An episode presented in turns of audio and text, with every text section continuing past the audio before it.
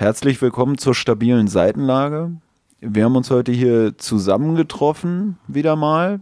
Im, ich weiß gar nicht, ob man das erwähnen sollte. Naja doch, es ist ja schon, es ist eher Premiere quasi. Ja, ja, okay. Also wir sind hier erstmalig raus aus Berlin, ja, keine Kosten und Mühen gescheut, sitzen jetzt hier in Leipzig. Da muss ich übrigens nachher auch noch mal eine kleine Geschichte zu Leipzig und meinen äh, Vorteilen gegenüber dem Osten von Deutschland loswerden. Ja, wir haben uns hier zusammengefunden im, im Radisson Blue und sitzen jetzt hier und ziehen jetzt hier eben Podcast durch. Mussten uns diesmal nicht durch den Hausflur mit den Drogendealern kämpfen. Das ist ja auch schon mal eine angenehme Sache. Ja, und leider kein Sponsoring, obwohl du jetzt hier sogar den Namen des Hotels erwähnt hast. Bisschen Name-Dropping betreiben. Ja, das Buch äh, der heutigen Folge ist Unterm Rad von Hermann Hesse. Ein Buch, äh, mit dem Pelle mich überrascht hatte. Mit dem ich quasi auch überrascht wurde. Also, äh, ich saß ja in so einem Café und habe da gerade so ein anderes wunderbares äh, Presswerk mir zu Gemüte geführt, was da zu einem späteren Zeitpunkt hier nochmal äh, erscheinen wird oder zu einem früheren. Mal sehen, wann wir die Folge dann raushauen. Auf jeden Fall äh, wurde ich dann von einer älteren Dame angesprochen, die auch schon ihre besten Zeiten hinter sich hatte und äh, die war ganz begeistert davon, dass sie in diesem Café mal einen halbwegs jungen Menschen sieht, der nicht in sein Handy guckt, sondern tatsächlich ein Buch liest. Und daraufhin habe ich ihr das erzählt, dass ich und mein Cousin uns immer regelmäßig oder beziehungsweise jede Woche immer ein abwechselnd Buch schenken und dann das äh, den jeweils anderen damit überraschen und dann halt lesen. Davon war sie so begeistert, dass sie mir dann daraufhin von Hermann Hesse das Buch Unterm Rad empfohlen hat. Und äh, das werden wir heute mal ein bisschen uns zu Gemüte führen. Beziehungsweise zu Gemüte geführt haben wir es uns ja schon, aber jetzt werden wir noch mal ein bisschen drüber reden. Ja, und äh, ob es ein guter oder ein schlechter Rat ist da, oder war, darauf kommen wir ja später auch nochmal zurück wahrscheinlich. Oder ob sie damit vielleicht auch unser Projekt boykottieren wollte, wir wissen es ja noch nicht. Oder wir, wir sagen dazu jetzt erstmal noch nicht so viel. Ich muss sagen, mit dem Lesen an sich fiel es mir vergleichsweise schwer, weil das Buch, obwohl es halt irgendwie 165 Seiten hat, doch schon eine, eine ganze Zeit in Anspruch nimmt, um es durchzuwetzen, weil das Buch halt auch sehr eng bedruckt ist. Also viele Zeilen, viele Wörter pro Zeile, viele Wörter pro Seite, weshalb es schon mehr Zeit in Anspruch nimmt als andere Bücher von der gleichen Seitenzahl. Also das sollte man auch immer nicht unterschätzen, so, wenn man irgendwie sagt, ja, zehn Seiten irgendwie am Tag lesen, so, da sollte man sich auch vorher mal Gedanken machen, was für ein Buch man sich sozusagen nimmt. Also ich habe das Buch in mehreren Sessions gelesen, jetzt die letzten 90 Seiten am, am letzten Tag oder jetzt kurz vor der Aufnahme am heutigen Tag noch oder am gestrigen Tag. Wir sitzen hier ja schon wieder um 2 Uhr oder um 1 Uhr. Und nee, ist jetzt schon gleich 2 zwei Minuten vor zwei haben wir es jetzt in der Nacht. Aber das ist ja quasi unsere Feel-Good-Time. Aber das Buch hat auch nicht dazu geführt, dass ich jetzt von irgendeiner Oma oder so angequatscht wurde, was ich denn für ein tolles Buch lese. Dazu kam es leider nicht. Ja, das ist natürlich ärgerlich für dich. Ja, was das Buch natürlich auch ein bisschen schwieriger macht zu lesen, finde ich persönlich, ist die Tatsache, dass es sehr oder in weiten Teilen dialektisch geschrieben ist. Also man hat ja immer diesen, weiß gar nicht, was das ist, Schwäbisch, ist das Schwäbisch? Ich glaube. Ähm, also manche Wörter werden halt dann auch so geschrieben oder die Sätze werden so formuliert, wie man es dann halt im, weiß ich nicht, Schwarzwald oder sowas macht. Hm. Und das fand ich dann teilweise ein bisschen anstrengend, muss ich sagen. Aber an sich habe ich mich dann irgendwann ein bisschen dran gewöhnt und dann war es okay. Es ist, sind halt viele Wörter auch, die heute nicht mehr so gebräuchlich sind, sage ich jetzt mal. Naja, wie gut äh, man mit dem Lesen des Buches klarkommt, hängt ja auch ein bisschen davon ab, welche Taktik des Überfliegens angewandt wird, würde ich sagen. Also wenn da dann, dann irgendwas vielleicht auch mal in Hebräisch oder so auftauchen sollte, dann äh, kann man das ja vielleicht auch einfach mal auslassen. Ja, oder äh, man nimmt sich ein Hebräisch-Wörterbuch oder so äh, ja, zur Hand oder äh, Griechisch oder Latein oder whatever. Und das vorweg, also es gibt hier mehrere Zeilen oder, oder Aussprüche, die entweder im, im Altgriechischen oder im Hebräisch auch, weiß ich jetzt gar nicht, oder in Latein. Und das fand ich zum Beispiel schon wieder witzig, dass sie gar nicht erklärt werden. Die werden dann zum gar Teil. nicht. Ja? Es gibt auch manche, die wurden übersetzt. Ich habe mir auch die Mühe dann nicht gemacht, die weiter zu übersetzen, muss ich sagen. Da habe ich dann einfach, das habe ich dann getrost so stehen lassen und habe gesagt, alles klar, das wird jetzt nicht lebensnotwendig sein fürs Buch. Also das äh, sind halt nur so ein paar Aus, äh, Ausrufe quasi und äh, die habe ich sein lassen, muss ich ganz ehrlich Ja, sagen. also für uns ist es nicht lebensnotwendig. Ob es für jemand anderen oder einen Protagonisten im Buch lebensnotwendig sein könnte, das wollen wir jetzt versuchen zu erörtern. Ich gehe kurz auf die äh, Geschichte mal ein. Und zwar geht es hier um einen kleinen Jungen, der heißt Hans Giebenrath oder was heißt kleinen Jungen? Ich würde sagen, der ist vielleicht so 15 oder sowas. Ja, oder ist 15, schwierig zu 15, sagen. 16, oder vielleicht also so- sogar ein bisschen jünger sogar. Ja, ja, ja, also schwierig zu sagen. es 15, geht nicht 16, äh, ja. genau darauf ein. Er steht auf jeden Fall vor dem Wechsel in eine weiterführende Schullaufbahn. Das kann Mhm. man eigentlich so sagen. Also entweder er geht jetzt in die Lehre oder nimmt halt ein anderes Bildungsangebot wahr. Ja, irgendwie Studium oder halt äh, mittels so einem bestimmten Examen, was man irgendwie bestehen muss, kann er so eine Art Priesterlaufbahn oder so ein Priester- Theologiestudium irgendwie einschlagen. Genau, Priester, Priesterlaufbahn oder Beamtentum halt. Und das wird halt nur den einem ganz geringen Teil ermöglicht und da muss man halt extrem gute Leistung bringen und äh, darum geht es eigentlich auch in dem Buch, dass das halt ein sehr, also ein sehr intelligenter Junge ist, aber zusätzlich halt auch sehr, sehr fleißig und wird halt auch sehr von seinen Lehrern dahin gedrillt, dass er diese Aufnahmeprüfung schafft, in diese, ja, in diesen elitären Kreis, sage ich mal, aufgenommen werden kann. Und da bereitet er sich halt äh, massiv drauf vor, arbeitet die Sommerferien durch, vernachlässigt, sage ich mal, alle seine sozialen Kontakte, vernachlässigt seine Hobbys und konzentriert sich nur darauf, dort angenommen zu werden, was ihm dann auch gelingt, auch als einer der Besten oder als Zweitbester in dem Fall. Ja, und er ist dann auch so eine Art irgendwie, wie du schon meintest, alle sind irgendwie auch dran beteiligt, so im Dorf oder viele in seinem Dorf, wo er da groß wird, verhelfen ihm dazu, indem sie ihm irgendwelche Privatstunden anbieten in den jeweiligen Fächern, in denen er sich da vorbereiten muss. Und er ist dann, ja, so eine Art Stolz des Dorfes auch gewissermaßen durch dieses äh, Erlangen eines guten Abschlusses in dem Examen. Und was man dann noch sagen könnte, finde ich, ist, dass er ja auch äh, nur mit seinem Vater aufwächst. Also seine Mutter ist irgendwie früh verstorben und er wächst halt nur mit seinem Vater auf. Ja, und wie du schon meintest, dann macht er da irgendwie sogar den zweiten Platz bei dieser Eignungsprüfung für dieses Theologiestudium und äh, tritt dann zu diesem Theologiestudium an. ja, auf dieser, also es ist wie so eine Klosterschule. Da lernt er halt natürlich, dann werden die Leute da in Zimmer eingeteilt. In jedem Zimmer sind so und so viele Leute. Und die sind als bestimmte Schülertypen dargestellt. Er ist da erstmal weitestgehend isoliert und hat da eigentlich kein, äh, keine großen Freundschaften, weil er sich halt sehr auf seine, seine schulischen Leistungen konzentriert und das finden die Lehrer auch alle super. Er freundet sich dann aber im Verlaufe seiner, seiner Zeit dort mit einem mit einem Jungen an, äh, Hermann Heilner. Und der repräsentiert halt auch einen sehr speziellen Schülertypen und das ist so, so ein bisschen der, dieser Hermann, Hermann Heilner ist halt einer, der zwar auch sehr, sehr intelligent ist, aber halt nicht so viel Wert auf seine schulischen Leistungen legt. Also der auch das Ganze drumherum trotzdem irgendwie äh, genießen möchte und jetzt nicht nur in, den Büchern, über den Büchern sitzen möchte. Ja, und das ist so ein bisschen ein Dorn im Auge der Lehrer. Ja, so ein bisschen so mehr freigeistmäßig und machen, wonach ihm Genau. Gemüte ist, sozusagen. Ja. Und äh, das führt dann auch dazu, dass der Heilner aufgrund dieser, ja, dieser ähm, Ungezügeltheit, will ich es jetzt mal nennen, Ärger bekommt durch die Lehrer, daraufhin isoliert wird, das irgendwann nicht mehr aushält und dann aus dieser Klosterschule Schule flüchtet, wird dann aber wieder zurückgebracht, wird aber im Anschluss dann der Schule verwiesen und somit verliert der Hauptprotagonist äh, Hans Giebenrath seinen einzigen Freund, den er da eigentlich hat. Und die Leistung, die schon vorher durch den Umgang mit dem Heilner äh, ausgeblieben ist, gezogen wurde, genau in Mitleidenschaft gezogen wurde, flacht halt immer weiter ab. Er verliert immer mehr äh, die Lust äh, am Lernen, auch die Lust generell an seinem Leben dort.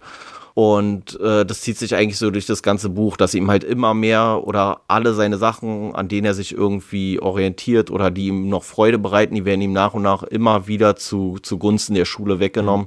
Und er ist eigentlich nur so eine, so eine Hülle, so ein, ja, so, so ein Schatten seiner selbst, ja. wenn man so möchte. Und irgendwann kann er sich dann auch gar nicht mehr auf die Sachen konzentrieren. Also es ist nicht nur so, dass er da nicht mehr, mehr so Lust drauf hat, sondern irgendwie kommt er dann auch in so einen Zustand, wo er gar nicht mehr in der Lage ist, so die ganzen Sachen aufzunehmen, mit denen er konfrontiert wird. Genau, durch diese psychische Belastung wirkt sich das halt irgendwann auch physisch aus, sodass er einen, ähm, einen körperlichen Zusammenbruch erleidet Daraufhin sagt der Arzt dann, ja, der hat in irgendeiner Form eine Nervenkrankheit. Er wird mhm. dann aus dieser Schule herausgenommen, geht wieder zu seinem Vater zurück, weiß auch, dass er nicht wieder zurück auf diese Schule kann, verliert damit halt auch so ein bisschen so seine, ja, sein, seinen Status, den er sich ja. Seine Reputation oder genau. sein Ansehen in dem Dorf, genau. weil ja auch alle mitgearbeitet haben oder meinen mitgearbeitet zu haben an seinem Erfolg, den er hatte und den er jetzt irgendwie nicht richtig verwirklichen konnte. Ne?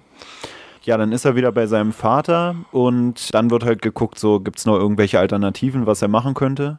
Und der Vater schlägt ihm halt ein paar Sachen vor und da, ähm, ja, sagt ihm dann noch am ehesten, also es war irgendwie zwischen Schneider und Mechaniker hat er, glaube ich, die Wahl irgendwie Mechaniker so. und, ähm, nee, irgendwas Büromäßiges. Ach ja, Schrimp, Sch äh, Schreiber, Sch Schreiber, Schreiber, sowas, genau. ja. Und, ähm, ja, dann, also kriegt er halt so eine Stelle bei so einer Mechanikerwerkstatt irgendwie. Genau. Wo er dann ausgebildet werden könnte. Was ja eigentlich gar nicht zu ihm passt, so, weil er ist ein sehr schmächtiger Typ, er ist halt ein äh, aufgeweckter Typ, aber dieses Handwerkliche liegt ihm eigentlich gar nicht. Er fühlt sich auch ein bisschen schlecht, weil die Leute, die er ursprünglich überholt hat, durch diesen Weg auf diese Klosterschule und äh, dieses Bestehen des Examens, die sind jetzt auf einmal wieder alle vor ihm, weil die halt schon vor ihm die Lehre angefangen haben. Hm. Und da fühlt er sich auch wieder so ein bisschen zurückgesetzt, arrangiert sich dann aber so ein bisschen damit und äh, lernt parallel auch noch ein äh, junges Mädchen dann kennen, die irgendwie schon ein bisschen mehr Erfahrung hat mit, äh, mit Männern als er mit äh, Frauen. Das spielt auch wenig eine Rolle vorher in seinem Leben, weil er auch keine Zeit dafür hat, kümmert sich nur um seine Schule, kümmert sich nur um seine Noten. Die, die lernt auch so Hals über Kopf irgendwie kennen, so rein, also so eher so zufällig und spontan und dann auch nur über so ein paar Tage. Und trifft sich dann auch so irgendwie abendlich mit der, die will dann irgendwie schon den nächsten Schritt gehen, er, also dass die da irgendwie dann Sex haben würden oder so in so einem Hausflur, ne, aber, ähm, oder weitergehen würden, sagen wir es so, keine Ahnung, was genau da rein zu interpretieren sein könnte. Auf jeden Fall merkt man da auch, dass er dann vielleicht aus, auch aufgrund von Unerfahrenheit oder so in der ganzen Geschichte dann Rückzieher macht. Und ähm, dann stellt er halt am nächsten Tag fest, dass das Mädel wieder in ihre Heimat zurückgereist ist, weil die halt nur kurzfristig da irgendwie ihren Onkel zu besucht hatte in dem Dorf. Ja, und das zieht sich halt eigentlich durch das ganze Buch. Also immer, wenn er an irgendwas Freude empfindet oder an irgendwas Freude gewinnt, dann wird sie ihm eigentlich kurz darauf wieder weggenommen, aus irgendwelchen Gründen. Also in, bevor er überhaupt auf Examen geht, dann wird ihm das Angeln verboten, seine Kaninchen wurden ihm weggenommen, damit er sich aufs Lernen konzentrieren kann. Dann kommt er ins Examen, lernt er seinen Kumpel kennen. Der Kumpel wird dann rausgeschmissen, er ist wieder alleine, hat wieder keine oder weniger Lebensfreude. Dann ist dieses Mädchen, was ihn dann halt verlässt. Ja, und eigentlich sieht man, wie er immer mehr in so eine depressive Phase irgendwie mhm. abgleitet. Dann geht er irgendwann feiern mit seinen, mit seinen Mechaniker-Kollegen. Ja, die besaufen sich halt bis, zu, bis zum geht nicht mehr. Und er empfindet eigentlich da, so hat man so das Gefühl, kurzzeitig mal sowas wie Freude wieder oder so eine gewisse Lockerheit durch, bedingt ja, durch den, in diesem durch Rausch den, wird er genau, so ein bisschen lockerer, hat ein bisschen mehr Freude. Trinkt dann aber zu viel, fühlt sich dann wieder schlecht und will halt wieder in Richtung seines, seines Elternhauses oder in Richtung des Hauses seines Vaters zurückgehen geht alleine, weil die anderen halt noch irgendwie da weiterziehen möchten. Und dann finde ich, wird man so kurz so ein bisschen sogar im Unklaren gelassen. Ja, dann wird so ein bisschen offen gelassen und das Buch setzt einfach da ein, wo er so einen Bach entlang genau, treibt, also tot in diesem Bach treibt.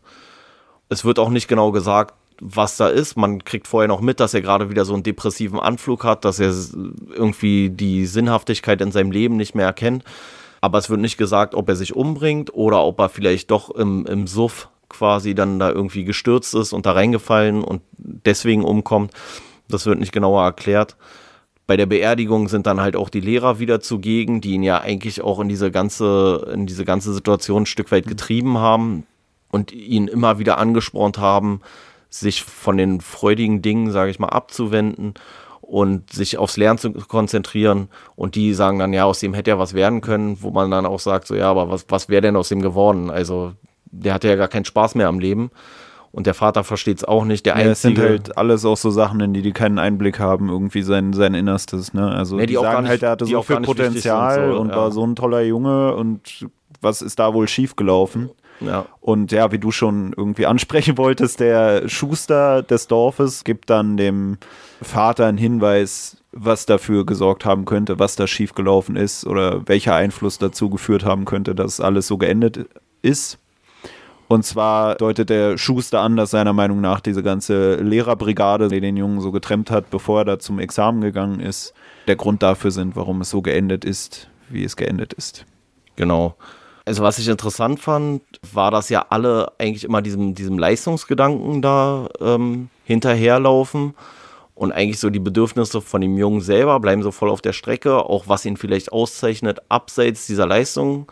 Das wird auch mehrfach im Buch so beschrieben, dass, dass er wie, sich wie ein Gefäß fühlt, was einfach nur so druckbetankt wird und muss immer mehr lernen, immer mehr lernen, immer mehr lernen. Jeder will seinen Stoff reinstecken. sozusagen. Ja, ja. Auch als er das Examen ganz am Anfang, als er das dann besteht, so, dann ist er erstmal erleichtert und denkt, ja, jetzt kann ich eine Woche früher die Sommerferien und kaum ist er eigentlich in den Sommerferien, kommt irgendwie der erste Lehrer und dann kommt der zweite Lehrer und sagen, hier lernen wir noch das, lernen wir noch das, dann geht's dir besser und so. Und er lässt sich sofort wieder in diese Mühle irgendwie äh, reinschmeißen, was ich übrigens auch witzig fand, weil ich da so komplett konträr bin. Vorm Examen ist er ja schon die ganze Zeit nur am Lernen und einen Tag vorm Examen sagen die Lehrer dann zu ihm, ja, jetzt lernen wir heute gar nicht so. Und dann habe ich mich so meine eigene Schulzeit äh, erinnert. Den Tipp hast du befolgt, aber Und- hatte, war halt noch blöder, weil drei Wochen davor schon Nee, nicht bei mir gelernt. war immer, wenn überhaupt, dann umgekehrt so, dass ich so gesagt habe, so, ich habe halt das ganze Jahr über gar nicht gelernt und dann halt so einen Tag vor der Prüfung vielleicht oder sowas. Ja, das kenne ich auch. Ich hatte heute ja auch so ein Gespräch und man ist dann auch so die ganze Zeit vorher recht gechillt und dann die Nacht davor oder den, den Tag davor, dann setze ich auf einmal richtig hart dran und dann kannst du die Nacht davor gar nicht schlafen und dann ist alles noch beschissener. Aber an sich hört man ja oft diesen Tipp, dass man ähm, irgendwie den Tag davor sich nicht mehr zu sehr damit belasten sollte und und und. Generell sagt man ja sowieso, dass auch so Lernen über einen langen Zeitraum hinweg am effektivsten ist. Aber da ist halt auch immer die Frage, in was für einem Abfragestil irgendwie Klausuren oder so gefasst sind. Ob die wirklich darauf abzielen, dass man es wirklich tiefgehend verstanden hat oder ja, wenn, wenn, Ja, so Bulimie lernen halt. ja genau, wenn, wenn deine Prüfung nichts anderes von dir erfordert, dann ist es im Endeffekt leider auch egal. Ja, auf jeden Fall. Ähm, das fand ich lustig. Und dann fand ich auch noch lustig, äh, weil ganz am Anfang wird irgendwie beschrieben, dass es halt, äh, der kommt halt aus so einer Kleinstadt oder aus so einem Dorf, äh, wahrscheinlich sogar eher. Und die Leute dort sind halt alles so ganz biedere Leute und die haben so ein ganz einfaches Verständnis vom Leben und sind dann schon zufrieden, wenn sie irgendwie ihre, ihre Schäfchen im Trocknen haben und machen sich über sonst eigentlich wenig Gedanken. Und da wird auch gesagt, dass das höchste Ziel, was sie eigentlich haben, ist irgendwie zu studieren und Beamter zu werden. Und das fand ich halt auch irgendwie lustig, so, weil sich das ja komplett umgedreht hat. Also heutzutage wäre eigentlich keine Sau mehr Beamter werden, finde ich so. Und da ist es so voll das erstrebenswerte Ziel, so. Also ganz, ganz sicher, Safety first, am besten Beamter werden, sein Geld haben und dann äh, nach mir die Sinnflut. Das wird ja auch äh, an der einen Stelle bei dem Lehrer gesagt, als es gerade mit diesem Heilner, der ja nicht so fokussiert ist auf das pure Lernen, also auf dieses Auswendiglernen einfach nur, sondern der halt das Leben eigentlich so ein bisschen leben möchte und das Leben begreifen möchte und auch so gefeilt findet an den, an den einfachen Dingen im Leben. Und da sagt der Lehrer ja auch, also, dass man halt die menschliche Natur quasi so ein bisschen bekämpfen muss, weil die ist wild und äh, vergleicht das mit einem Urwald, den man ja auch dann quasi roden muss oder wo man Wege durchschlagen muss. Und das höchste Ziel ist es dann irgendwann, jemanden quasi für die Kaserne geschaffen zu haben. Und das finde ich halt auch so grundsätzlich irgendwie lustig, weil ich mir dann so gedacht habe, so ja, okay, so ist es eigentlich immer noch ein bisschen in der Schule, finde ich. Also es ist natürlich überhaupt nicht mehr so streng und sowas alles. Aber so dieses, dass es halt anstrengend ist, wenn du so diese, ich weiß gar nicht, diese, ja, diese Freigeister, wie du es vorhin genannt hast, dass es halt schwierig ist, mit denen umzugehen und dass es eigentlich auch nicht gewollt ist, glaube ich, weil die halt Unruhe reinbringen und so und eigentlich sich diesbezüglich, glaube ich, gar nicht so viel verändert hat, vielleicht. Da muss ich auch sagen, da fand ich auch irgendwie interessant, dass dir das Buch auch von so einer Lehrerin empfohlen wurde, ne? Und da Ja, fragt man sich so, was, was eigentlich so. Nee, ich frage mich auch, was war ihre Message dahinter? Will sie einem vielleicht auch irgendwie so mitteilen, also war es vielleicht auch so von wegen, ey, ich habe mich in dem Buch wiedergefunden oder war es halt wirklich so dieses selber verstanden haben, wie, wie scheiße in Anführungsstrichen das Schulsystem vielleicht funktioniert. Weißt du, also ich habe mich da wirklich dann beim Lesen gefragt, okay, was hat sich die Frau dabei gedacht, dir das Buch so zu empfehlen?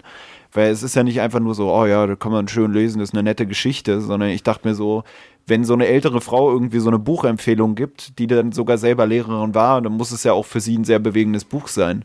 Also ich würde ja nicht auf jemanden zugehen und einfach irgendein random Buch empfehlen, so, ne? Und da dachte ich mir, entweder, wie du schon meintest, ist es so eine reflektierte Lehrerin, die wirklich irgendwie verstanden hat, worum es in ihrem Beruf wirklich geht. Oder hat sie sich selber wiedererkannt? Das habe ich mich halt gefragt. Ob sie selber so auch den sicheren Beamtenwerdegang eingeschlagen hat, die fleißige Schülerin war und irgendwann vielleicht festgestellt hat, ey scheiße, in meinem Leben ging es vielleicht gar nicht mehr um die Sachen, die mir wirklich Spaß gemacht haben oder wichtig waren. Oder ob es wirklich sogar der andere Gedanke war, dass sie gesagt hat, ey, ich will selber ähm, ja ein Lehrer sein, wie er nicht hier im Buche steht. Das wäre auch meine Frage an dich eigentlich. Hast du dich da in bestimmten Sachen wiedererkannt? Bezüglich der gezeichneten Charaktere, sage ich mal? Ja, in, in äh, manchen habe ich mich schon wiedererkannt. Also zum einen auch in dem, in dem Hans äh, Giebenrath selber, da hatte ich schon überlegt, äh, auch was äh, zu, zu sagen, als wir eben schon dieses Thema hatten mit dieser Abkehr von den Sachen, die einen wirklich interessieren. Da habe ich auch manchmal das Gefühl, hatten wir ja, glaube ich, auch schon das Gespräch, dass manchmal auch, äh, bei mir ist es vor allem mein Vater, würde ich sagen, der dann manchmal so ähm, auch gewissermaßen seine eigenen Ziele im Leben irgendwie in seinen Kindern verwirklichen will und einem dann gezielt irgendwelche Bücher schenkt, um einen damit zu beeinflussen. Aber einem als Kind selber ist es ja auch bewusst so von wegen, ja, okay, warum schenkt er mir jetzt hier das kommunistische Manifest so? Äh, nicht äh, der Allgemeinbildung wegen, sonst könnte er mir ja auch irgendein anderes Buch schenken. Nein, er will mich schon gezielt in diese Richtung irgendwie mit, mit Gedankengut äh, vollstopfen. Und da habe ich dann auch manchmal das Gefühl, oder finde es dann manchmal schade, oder habe auch manchmal das Gefühl, man wird irgendwie durch sein Umfeld in bestimmte Richtungen gedrängt und muss dann manchmal überlegen, ist das jetzt wirklich meine Herzensentscheidung oder hängt es auch damit zusammen, dass das Umfeld irgendwas von einem erwartet? Also es ist wirklich manchmal schwierig, auch so mit den Hobbys, denen man, denen man folgt ähm, sehe ich ja auch selber, wenn man irgendwie die Verpflichtung hat, irgendwas für die Uni zu tun oder so, wie viele Hobbys man da manchmal auf Eis legt. Oder ich habe dann auch manchmal schon ein schlechtes Gewissen, wenn ich dann einem anderen Hobby nachgehe. So, auch wenn es jetzt darum geht, dass ich zu Hause bin und ich schreibe eigentlich auch gerne irgendwelche kreativen Sachen, aber diese kreativen Sachen, die bringen mir halt eigentlich auch nicht viel. Da kannst du nicht mit äh, rausgehen, großartig, vielleicht heute mittlerweile sogar schon eher so, weil man es auch viel leichter verbreiten kann. Aber wenn ich zum Beispiel meinen Dozenten heute bei meinem Gespräch gesagt hätte, ach naja, ich äh, habe aber auch die letzte Woche noch äh, irgendwie 80 Seiten schon mal hier in dem Buch gelesen, gucken Sie sich das mal an, wie eng das geschrieben äh, wurde, dann hätten die nicht gesagt, oh toll, Sie haben auch was anderes gemacht. Weißt du, also ja. da hat man dann auch so das Gefühl, für manche Sachen wird man gar nicht so belohnt oder die sind gar nicht so angesehen, auch wenn man da vielleicht Arbeit reinsteckt und Ambitionen oder so. Ja, vor allem, weil es einem vielleicht, oder weil es auch grundsätzlich vielleicht sogar manchmal mehr bringt, in der Persönlichkeitsentwicklung als einfach nur stumpf irgendein Scheiß, den man ja auch zu Genüge gemacht hat in der Schule ja, ja. und der dann vielleicht auch gar nicht hängen bleibt. Ich muss auch sagen, so ich habe mich auch in dem ähm, in dem Heilner, da habe ich mich zum Beispiel krass wieder ja. wiedererkannt in ganz ganz vielen Sequenzen und zwar auch so dieses dass ich so viele Sachen aus Trotz einfach gar nicht gemacht habe, weil ich, weil ich das so schwachsinnig fand, weil ich so immer schwachsinnig fand, in der Schule einfach so stumpf irgendeinen Blödsinn auswendig zu lernen und mir ganz früh schon angewöhnt habe zu sagen, ey, ich mache die Hausaufgaben auch, aber ich mache die Hausaufgaben nur, wenn ich sie sinnvoll finde. Problem ist, dass ich sie ganz selten nur sinnvoll gefunden nee, habe. Also mit dem, mit dem Heiner, da konnte ich mich auch identifizieren, äh, war mir auch an sich sympathisch. Also auch, weil der ja auch irgendwie als Hobby hat, dass er irgendwelche Gedichte schreibt oder sowas oder äh, so Schmähgedichte oder so über andere Personen. Das mache ich eigentlich auch gerne und deswegen war es für mich auch sowas, womit ich mich identifizieren konnte. Aber ich glaube, ich bin dann vielleicht nicht ganz so äh, offen rebellisch oder wie man es nennen soll. Also ich habe mir in der Schule immer so angestellt, dass ich eigentlich keine Strafe bekommen habe, weil ja, man es dann immer geschafft hat, den Lehrer mit Argumenten irgendwie von der Richtigkeit des eigenen Handels zu überzeugen oder genug Leute innerhalb der Klasse auf seiner Seite zu haben, um nicht irgendeine Strafe zu erfahren. Weißt du, und das finde ich bei dem Heiner, der scheißt so komplett drauf und wenn ihm dann eine Strafe angedroht wird, hat man nicht das Gefühl, dass Nee, er macht die dann, er nimmt sie dann mit Trotz an, so ein Stück weit so, weißt ja. du? Also er sagt, ja, ich habe das ja auch gemacht so und ich stehe auch dazu, dass ich es gemacht habe und dann nehme ich halt die Strafe an. Und gerade deswegen. Aber da könnte man auch sagen, da rebelliert er vielleicht nicht genug. Weißt du, so, er könnte auch noch gegen die Strafe rebellieren. Er könnte Nee, aber- noch so einen machen auf, nee, das nehme ich auch nicht. So. Ja, aber ich, aber äh, das, dieses Verhalten ist mir sehr nah, muss ich sagen, weil ich halt auch dann sage, okay, dann, dann nehme ich diese Märtyrerrolle sozusagen ein. Und es gibt in diesem Buch gibt es ja diese eine Szene, wo er sich mit so einem Typen da streitet, um eigentlich so eine Lappalie. Und dann sagt er so, ja, jetzt trete ich dir noch mal einen Arsch oder sowas. Und daraufhin rennt dieser Typ halt weg und rennt irgendwie zum, zum Direktor oder zu irgendeinem Lehrer oder sowas und steht da an der Tür. Und der Heilner tritt ihm direkt vor dem Lehrer an den Arsch, so nach dem Motto, so, ja, ich habe gesagt, dass ich es mache, also mache ich es auch. Und da habe ich mich zu 100% wiedererkannt, weil ich dann halt auch so richtig, bei so einer Sache mal so richtig hängen geblieben bin, dass ich sage, auch wenn ich weiß, dass es für mich negative Konsequenzen hat, wenn ich der Meinung bin, dass es richtig ist, dann mache ich es halt auch. Und deswegen muss ich ja sagen, äh, auch wenn ich es wahrscheinlich in, jedem, in jeder Folge schon jetzt einmal erwähnt habe, ich bin ja bei der Polizei und ich habe gedacht, eigentlich, das wäre auch eine gute Pflichtlektüre für die Polizei, weil dieses ähm, Obrigkeitsdenken, was hier ja ganz stark eine Rolle spielt, und dieses, dieser Versuch, Leute zu brechen und ihnen alles sozusagen äh, wegzunehmen, um ihre Persönlichkeit quasi so gering wie möglich zu halten, ist halt auch eine Krankheit, die es in der Behörde noch gibt, muss ich sagen. Also das ist halt ein bisschen, ähm, Behörden altern ja auch nicht oder äh, entwickeln sich ja auch langsamer als die normale Gesellschaft, würde ich sagen. Und da habe ich so, so ein, zwei ähm, Stellen, habe ich mir hier im Buch auch markiert, so, die werde ich dann auch nochmal irgendwie abtippen und dann bei, bei Instagram irgendwie äh, reinsetzen.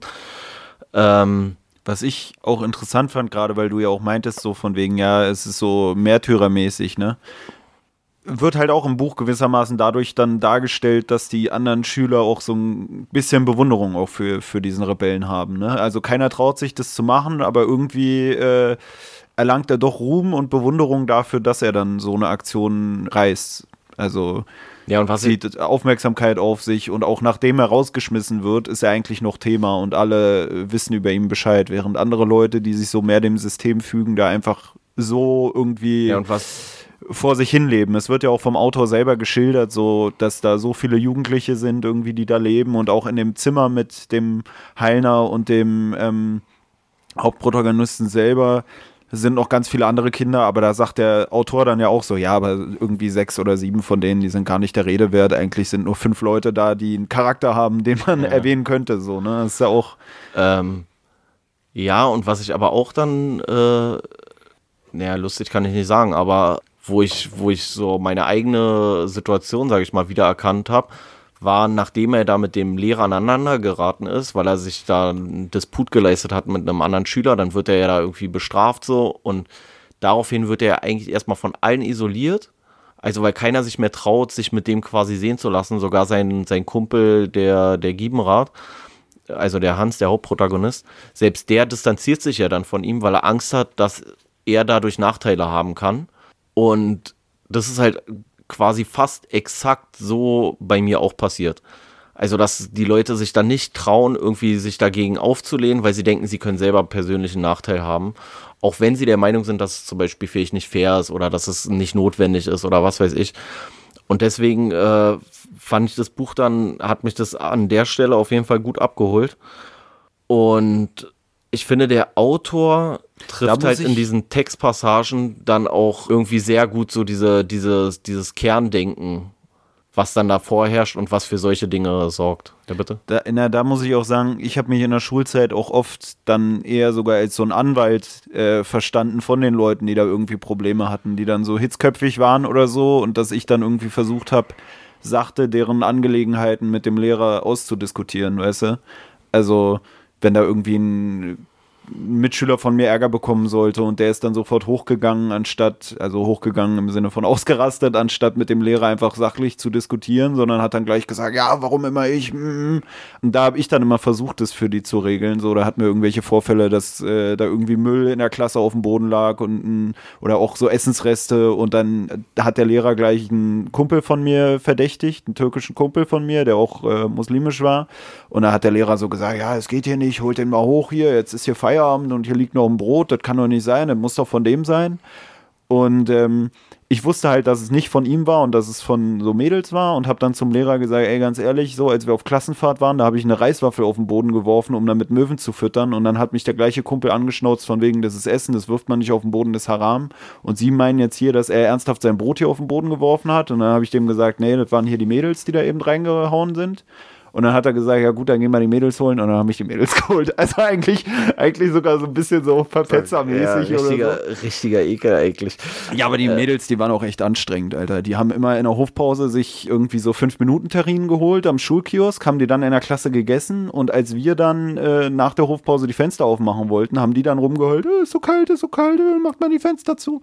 Aber da auch wieder Anwalt kam zum Einsatz, habe ich dann immer gesagt, ey, wenn hier, hier eure stinkenden 5-Minuten-Tarinen isst, dann müsst ihr euch nicht wundern, wenn wir das Fenster aufmachen. Und damit war es dann wieder gerettet und der Lehrer war auf meiner Seite. Ja, aber ich muss sagen, also nun gut, jetzt liegt unsere Schulzeit auch noch ein bisschen äh, weiter vielleicht auseinander.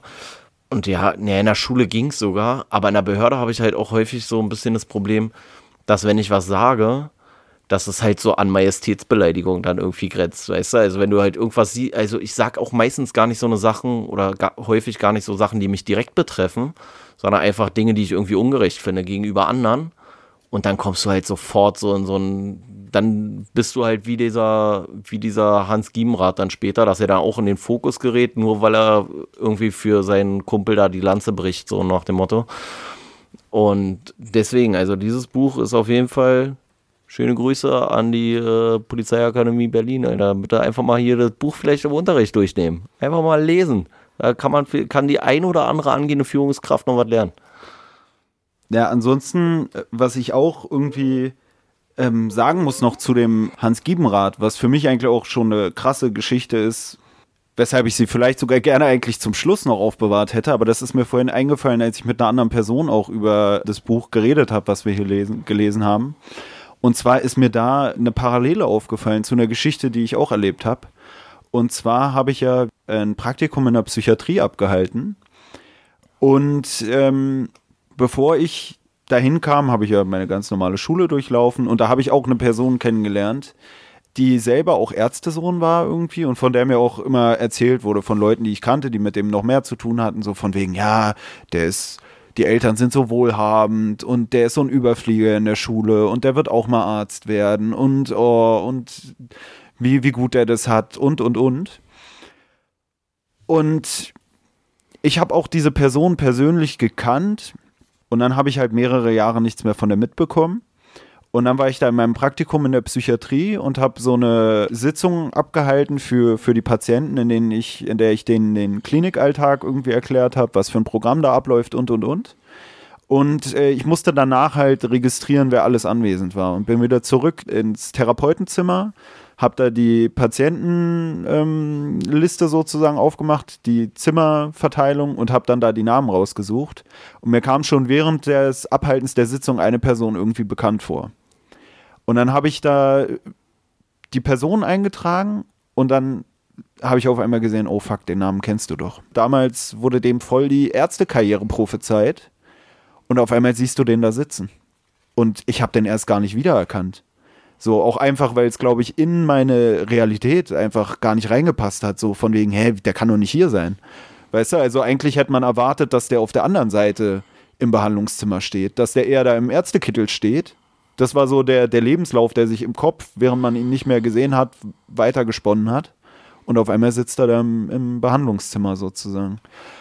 Also war für die Person auch äh, schockierend, so mich da zu sehen wir haben dann auch ein Gespräch mit der Therapeutin angeleitet, weil ich so meinte, ey, ich habe hier jemanden wiedererkannt, da müssen wir irgendwas machen. Das äh, ist für mich selber ja auch unangenehm, da jemanden äh, behandeln zu müssen oder mit jemandem irgendwelche Sitzungen abzuhalten, den ich kenne. Also ich kann mir auch vorstellen, dass der das nicht will und gleichzeitig hast du auch dieses Problem, ich darf ja nicht äh, so in der Öffentlichkeit über den reden, indem ich irgendwelche Namen nenne oder oder oder.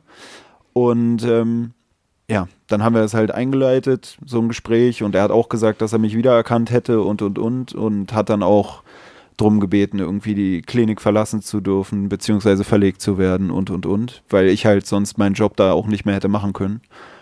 Ja, das finde ich, das finde ich halt zum Beispiel auch äh, interessant, was ja in diesem Buch auch viel thematisiert wird, ist ja dieser Leistungsdruck von außen und dieser selbst auferlegte Leistungsdruck. Und ich weiß jetzt nicht, wie es bei dir ist, aber ich persönlich hatte immer gar nicht so viel Leistungsdruck von anderen bekommen. Also jetzt nicht von meinen Lehrern oder von meiner Mutter oder irgendwie sowas. Das war immer gar nicht so ähm, tragisch. Aber ich habe mir selber mal so einen krassen Leistungsdruck gemacht, dass ich immer so viel von mir erwartet habe. Und wenn ich das irgendwie nicht geleistet habe, dass ich dann so darauf nicht so klar kam. Ich weiß nicht, war das bei dir auch so oder hast du dir eigentlich generell nicht so einen Druck gemacht? Also ich habe mir auch dann das ist halt auch irgendwie lustig, dass ich in meiner Schule eigentlich immer so einer war, so nach außen hin, dem alles scheißegal war.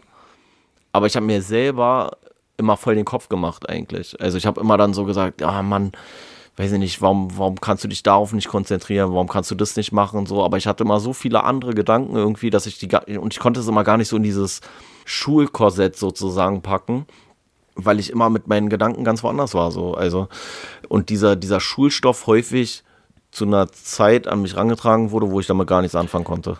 Also meine Mutter hat mir eigentlich gar keinen Druck gemacht. So, ich fand sogar manchmal dann zu wenig, aber die ist auch so von wegen, man soll machen, äh, worauf man Lust hat. So, man soll sich nicht irgendwo reindrücken lassen kann ich auch verstehen, weil ich mir auch denke, ja, wenn ich an was wirklich Spaß und Laune und Lust habe, dann, dann werde ich da drin vielleicht schon von selbst gut. Da muss ich mich nicht dazu zwingen oder dazu zwingen lassen. Ne? Also da denke ich mir so, vielleicht klappt es ja auch, wenn man dann genug Ambition, also genug, genug Herzens, Herzblut sozusagen da reinsteckt. Mein Vater, habe ich ja schon gesagt, der ist dann schon so einer, der dann eher so äh, alte Schule mäßig äh, einen so ein bisschen trimmen will oder in eine bestimmte Richtung schieben, wo man dann auch manchmal denkt, okay, wenn ich jetzt nicht mache, was er sagt, mache ich das dann vielleicht dann auch nur aus Trotz? Also wäre ich vielleicht sogar mehr so, wie er es wollen würde, wenn er mich nicht so in die Richtung drängen würde, dass ich irgendwann da gar keinen Bock mehr drauf habe, weil ich das Gefühl habe, ich bin nicht selbstbestimmt. Weißt ja, du, das ja, finde so ich auch schwierig. So ist es ja hier in dem Buch auch bei diesem, bei diesem Giebenrad. Ja, man, man weiß irgendwann schon gar nicht mehr, was, was würde er eigentlich selber wollen. Und er weiß es ja auch selber gar nicht mehr, ne? Irgendwie ist es so Ja, er, ganz verli er komisch. verliert ja auch alle Interessen, weil er irgendwie gar nicht mehr, ja, gar nicht mehr hinterherkommt. also auch keinen keinen Spaß mehr empfindet und gar nicht mehr weiß, wofür er es eigentlich macht. Weil wenn du alles in deinem Leben nur machst, weil es dir von außen irgendwie zugetragen wird, dann ist ja die Frage, was, was bleibt noch von deinem, von deinem Leben. Aber das fand ich, äh, war so ein Punkt.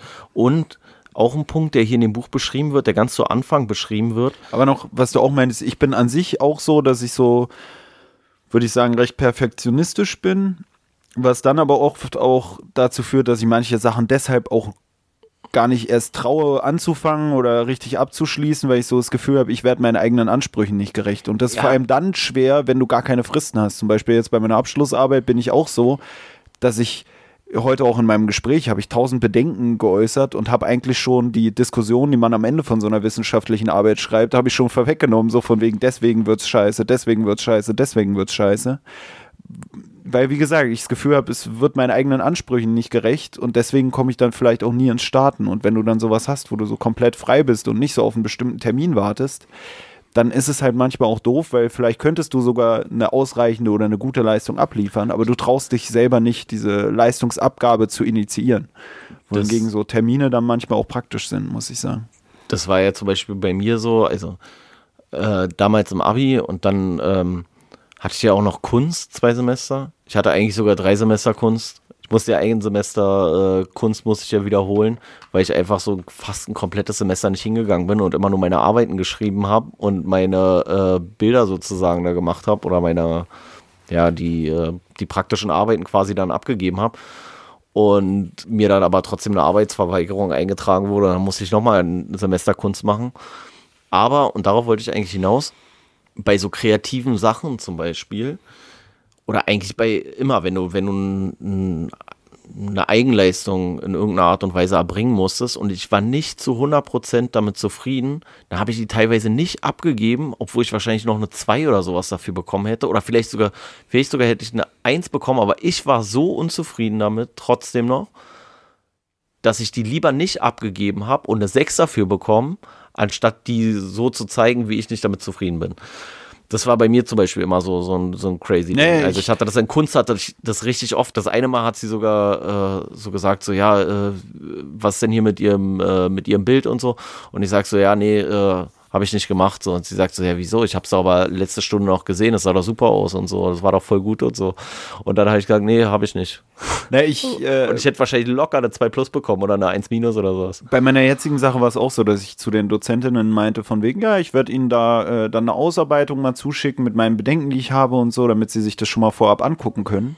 Und dann habe ich das denen nicht geschickt, weil ich so unzufrieden damit war, was ja halt auch irgendwie selbstverständlich ist, dass es nicht perfekt ist, wenn es darum geht, auch die eigenen Bedenken an der eigenen Konzeption zu äußern, weißt du? Und ich habe mich nicht getraut, denen das zu schicken, weil ich mir dachte, okay, die werden mich zerpflücken. Und dann treffe ich mich lieber mit denen heute zum Termin und sage denen ja, entschuldigen Sie bitte, dass ich es nicht geschickt habe, irgendwie war ich nicht so zufrieden damit, anstatt denen das einfach zu schicken, wie ich es hatte, weil ich hatte ja was. Ich habe sogar mehrfach verworfen.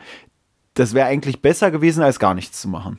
Ja, Aber weil- für mich war es so, nee, lieber, lieber nichts als nicht perfekt. Genau. Was ja da, wie gesagt, gar nicht möglich ist. Was ja auch gar nicht von dir erwartet wird, was man ja nur von sich selber erwartet. Naja, eigentlich. und und der Lehrer weiß ja gar nicht, dass du es vielleicht noch besser hättest machen können. Das weißt ja nur du selber. ich habe mit denen dann über Konzeptionen geredet und habe, äh, weiß ich nicht, habe glaube ich schon den Eindruck gemacht, als hätte ich mich vorbereitet auf jeden Fall. Ich hatte auch äh, bei mir auf dem Desktop das sozusagen offenes File, äh, um, über das ich mich mit denen unterhalten habe und habe dann irgendwann sogar dann, weil wir dann auch über Hypothesenbildung und so geredet haben, habe ich dann sogar meinen File geöffnet, um denen zu zeigen, dass ich mir Gedanken, die ich mit denen gerade formuliert habe, eigentlich schon gemacht hatte. Und das war halt auch so, die denken halt, der hat sich gar keine Gedanken gemacht und eigentlich habe ich alles schon vor mir, aber traue mich irgendwie nicht, das zu zeigen. Und woran ich beim Kunstunterricht noch denken musste, was da auch lustig war, ich bin halt überhaupt nicht künstlerisch begabt, weißt du? Und ich hatte ja auch ähm, dann Kunstgrundkurs, irgendwann war ich da auch der einzige Junge, der da noch drin war. Da muss ich auch sagen, da habe ich dann auch manchmal mir schon so einen Flachs draus gemacht, daraus, dass ich nichts konnte, jedenfalls nicht äh, was, was äh, künstlerische, Handwerklich nicht ja, gut. handwerklich war ich nicht gut, aber dann habe ich in der Theorie halt immer irgendeinen Quatsch geschrieben, der dem Lehrer so gut gefallen hat, dass er auch immer wollte, dass es vorgelesen wird, so irgendeine so eine Tassenanalyse, wo ich dann aus Spaß in der Biostunde davor irgendwie sechs Seiten über, über eine Tasse, über eine weiße Ikea-Tasse geschrieben habe, einfach weil ich so bescheuert fand, das Thema, dass ich mir dachte, ja geil. Und die Mädels waren dann schon immer so, oh Gott, nicht schon wieder. Aber was wir da auch mal hatten, war, dass wir abstrakte Kunst hatten und wir saßen da zusammen am Tisch, haben gemalt und gegenüber von mir saß ein Klassenkamerade von mir namens Micha und ich habe gemalt und war halt sehr unzufrieden mit meinem Bild. Und er hat die ganze Zeit so gelacht darüber, dass ich so am Verzweifeln war. Und dann war ich irgendwann so, ey, Alter, gar keinen Bock mehr, ich gebe den Scheiß jetzt ab und dann fahre ich nach Hause.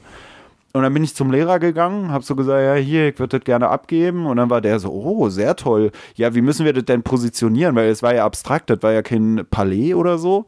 Deswegen war es nicht ganz klar, wo oben und wo unten ist. Und dann hat der Lehrer das so irgendwie in die Luft gehalten und so gedreht. Und ich so, hm, ja, hm, ja, ja, ja. Und er so, ah, so ist doch gut. Und ich so, ja, ja, so ist gut.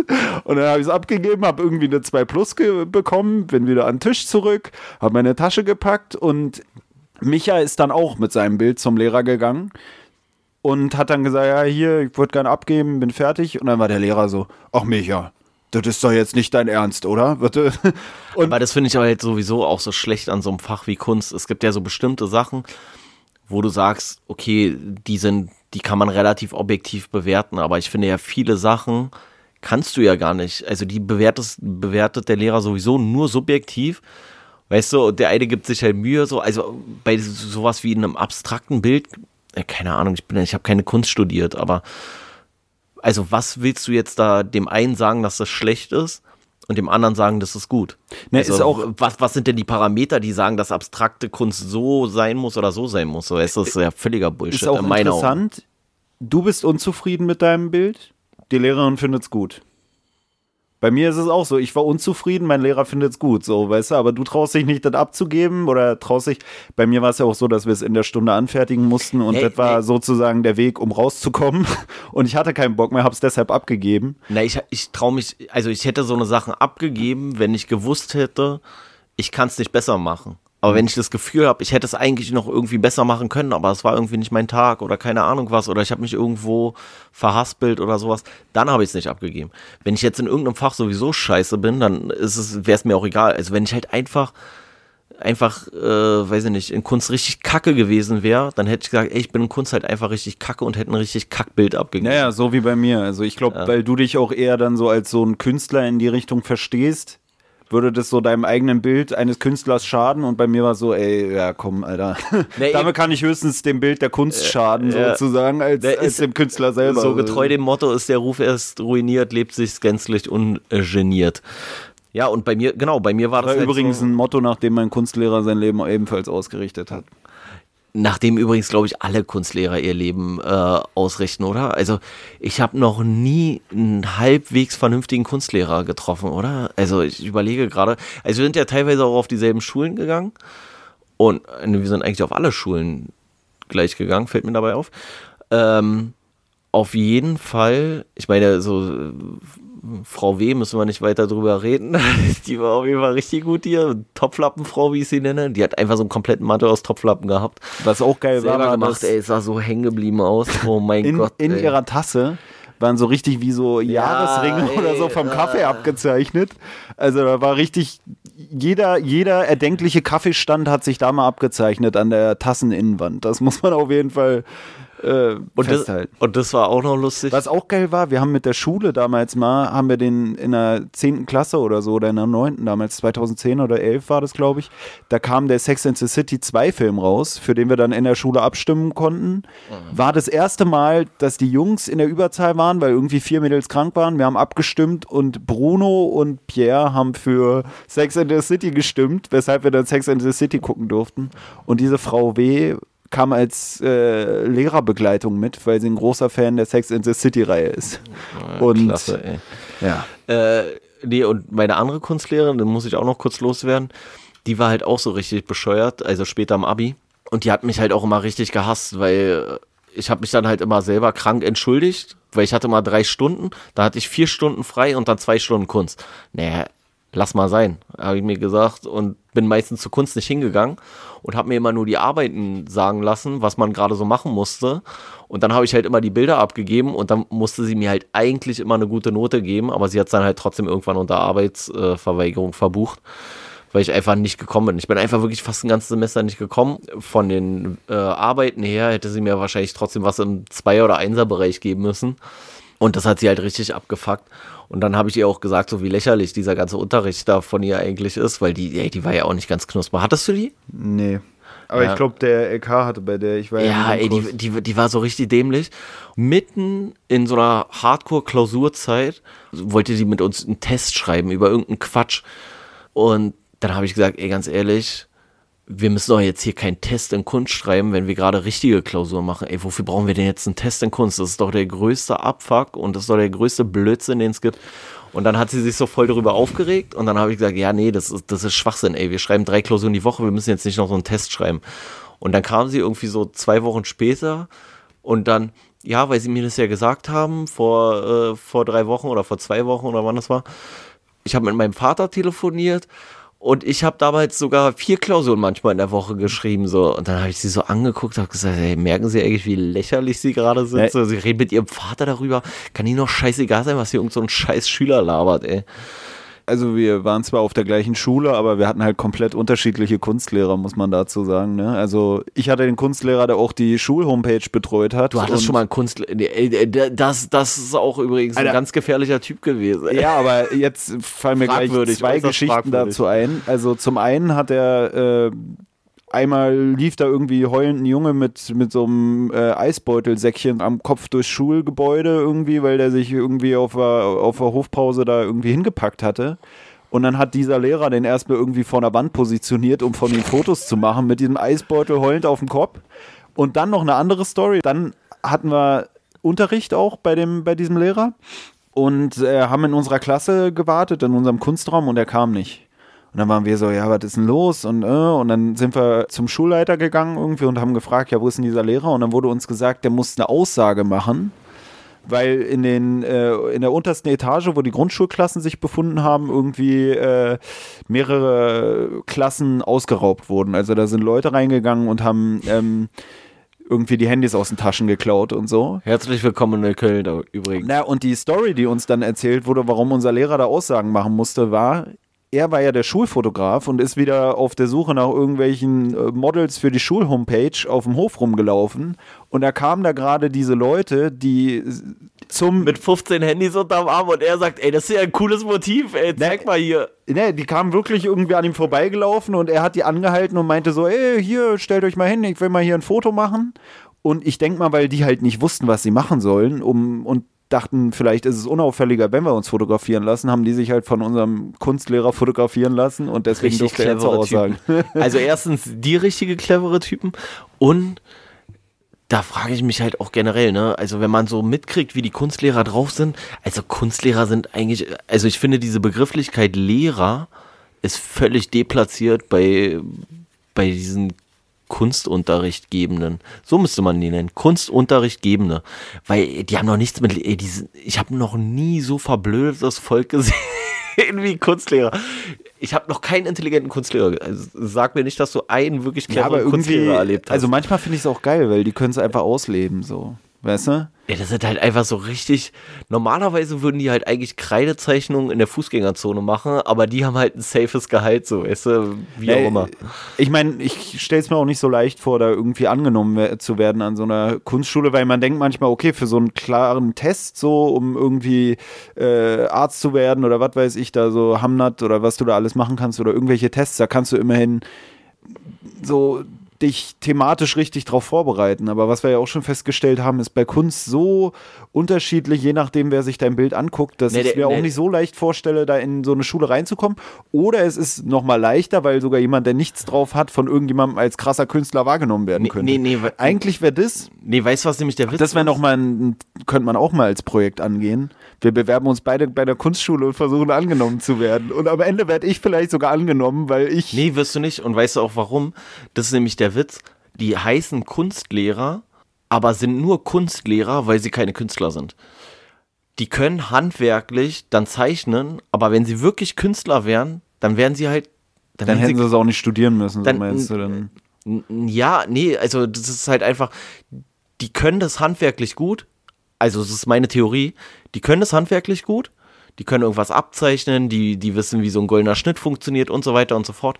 Aber meiner Meinung nach, die haben keine, keine Idee, die sind nicht kreativ in dem Sinne. Weil sonst würdest du selber Gemälde machen. Oder die haben. Machen sie sind- ja aber, oder sind, auch nebenbei so. Oder sind halt so eine verkopften Idioten, dass sie halt einfach keine Emotionen damit wecken können. Na, ich finde auch jemand, der irgendwie so vielleicht so brotlose Kunst fabriziert in seinem eigenen kreativen Schaffen, für den ist es eigentlich auch ganz praktisch, nebenbei noch Kunstlehrer zu sein, weißt du?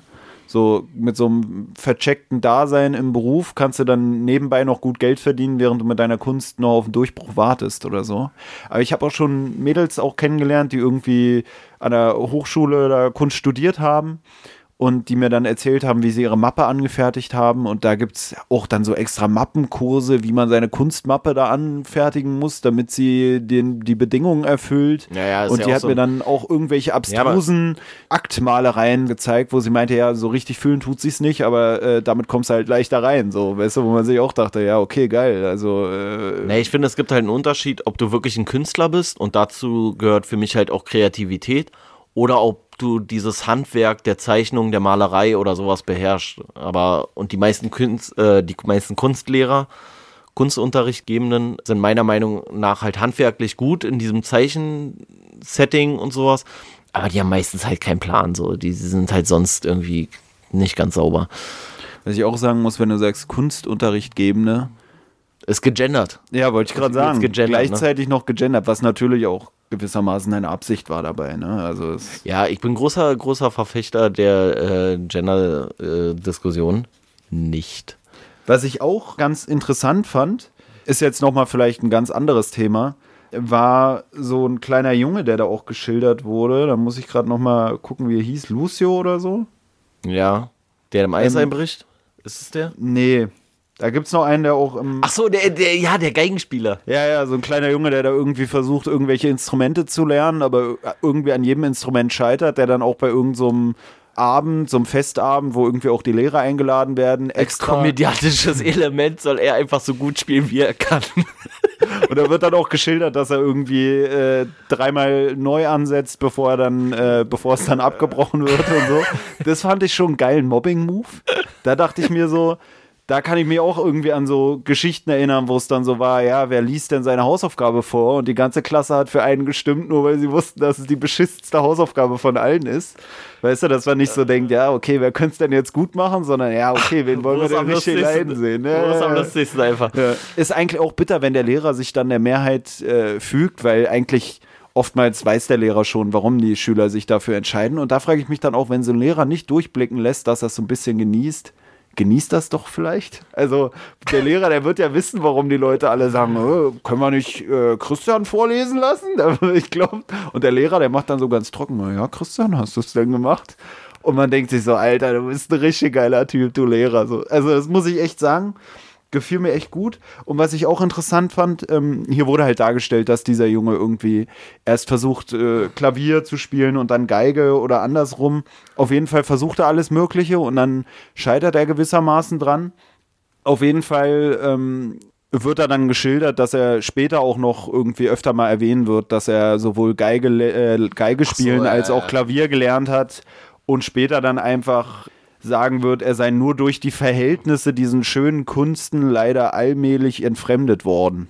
Ja, also so also, von wegen, äh, ja, ey, hat mich ein bisschen dran erinnert an, äh, an diese Typen, die irgendwie sagen, Alter, ich war richtig auf dem Weg zur Profifußballkarriere, aber dann kam ja. diese eine Verletzung, die, äh, die mir den ganzen Traum zerstört hat. hat. Ja, auch, auch, ja, da frage ich mich halt auch, bist du so ein Theaterfreund? Meinst du jetzt äh, so ja, auftreten? So, ja, oder? Nee, nee, nicht selber machen. Selber sowieso. Also ja, selber sowieso. Finde nee, find ich richtig Ich finde es eigentlich richtig geil, so Rollen zu spielen. Nee, Fällt mir immer wieder auf. Ja, Rollenspiel, äh, also anderes Thema, aber ähm, das ist dann beim Erotics. Nee, so, so, so Leute zu verarschen oder sowas, äh, indem man so eine Rolle annimmt. Äh, das finde ich auch lustig.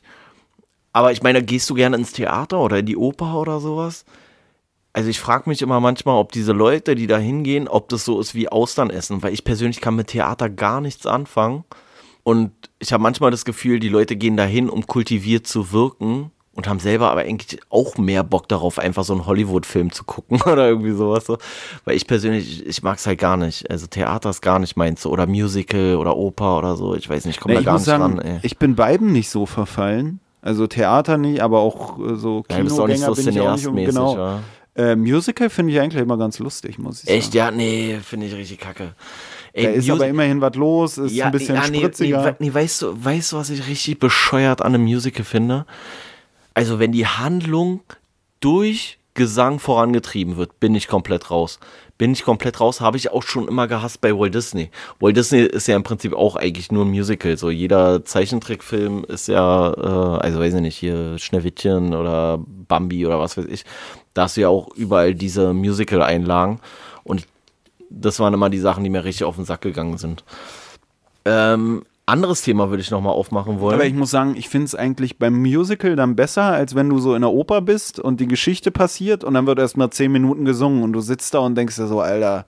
Aber ist doch beim Musical so ähnlich. Ja, aber da verstehst du ja auch immerhin alles. Wenn du dann dabei irgendwie ja, hier, okay. wie heißt sie, äh, Carmen im, im, in der Oper sitzt und dann wird zwölf Minuten gesungen und du sitzt da mit, deiner, mit deinem Opernkurs also ich fand es dann wirklich zeitweise unterhaltsamer, dass dann die Mädels, die da bei mir mit im Opernkurs waren, die übrigens weniger interessiert schienen jedenfalls, äh, als die Jungs an diesen ganzen Operngeschichten, dass die dann da angefangen haben, ihre Blechbrotdosen auszupacken und neben den Großvätern und Großmüttern, die da rund um die, rings um die herum saßen, irgendwie angefangen haben, halt mit diesen Blechdosen rumzuklappern, während wir da unsere Karten for free genießen durften und die Leute neben uns da irgendwie mehrere hundert Euro für den Scheiß gezahlt haben. Ja, also, oder nicht. 50 Euro. Also oder? hier, äh, die, diese ganzen Sachen, da komme ich halt wirklich nicht ran. Da bin ich, glaube ich, echt ein Banause oder so.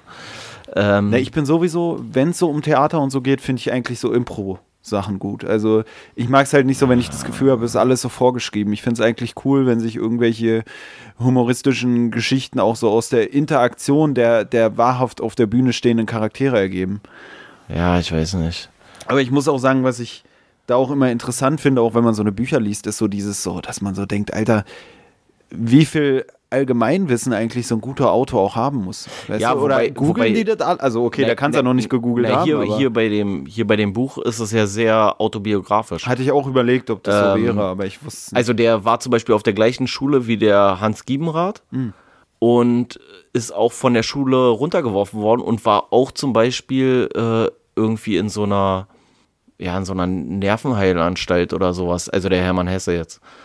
Und da sind viele Sachen, die sind, die sind ähnlich. Er hat auch so einen Konflikt mit seinem Vater und so mhm. weiter und so fort. Also das und ist in weiten Teilen autobiografisch und diese, diese Ortschaft, in der der Junge wohnt, soll auch sehr ähnlich beschrieben sein wie die, in der der Hermann Hesse aufgewachsen ist. Ja, ich muss auch sagen, so kam es mir auch so ein bisschen vor, auch mit so ausufernden Beschreibungen der Gegend oder so, dass ich mir dachte, okay, das wirkt jetzt ja, schon sehr. Ja, das ist sehr ähnlich zu dem, zu der. Wobei zu der man sagen könnte, gibt ja auch manchmal so Bücher, die habe ich auch als äh, Schüler, Ach, das waren auch Bücher, die habe ich gerne gelesen, wo man selber immer entscheiden konnte, wie die Geschichte weitergeht. Oh, sowas finde ich und, kacke. Ne, aber da war das Gute, da konntest du sagen, ich habe das Buch gelesen, weil du so blöd warst, dass du nach vier Seiten gestorben bist.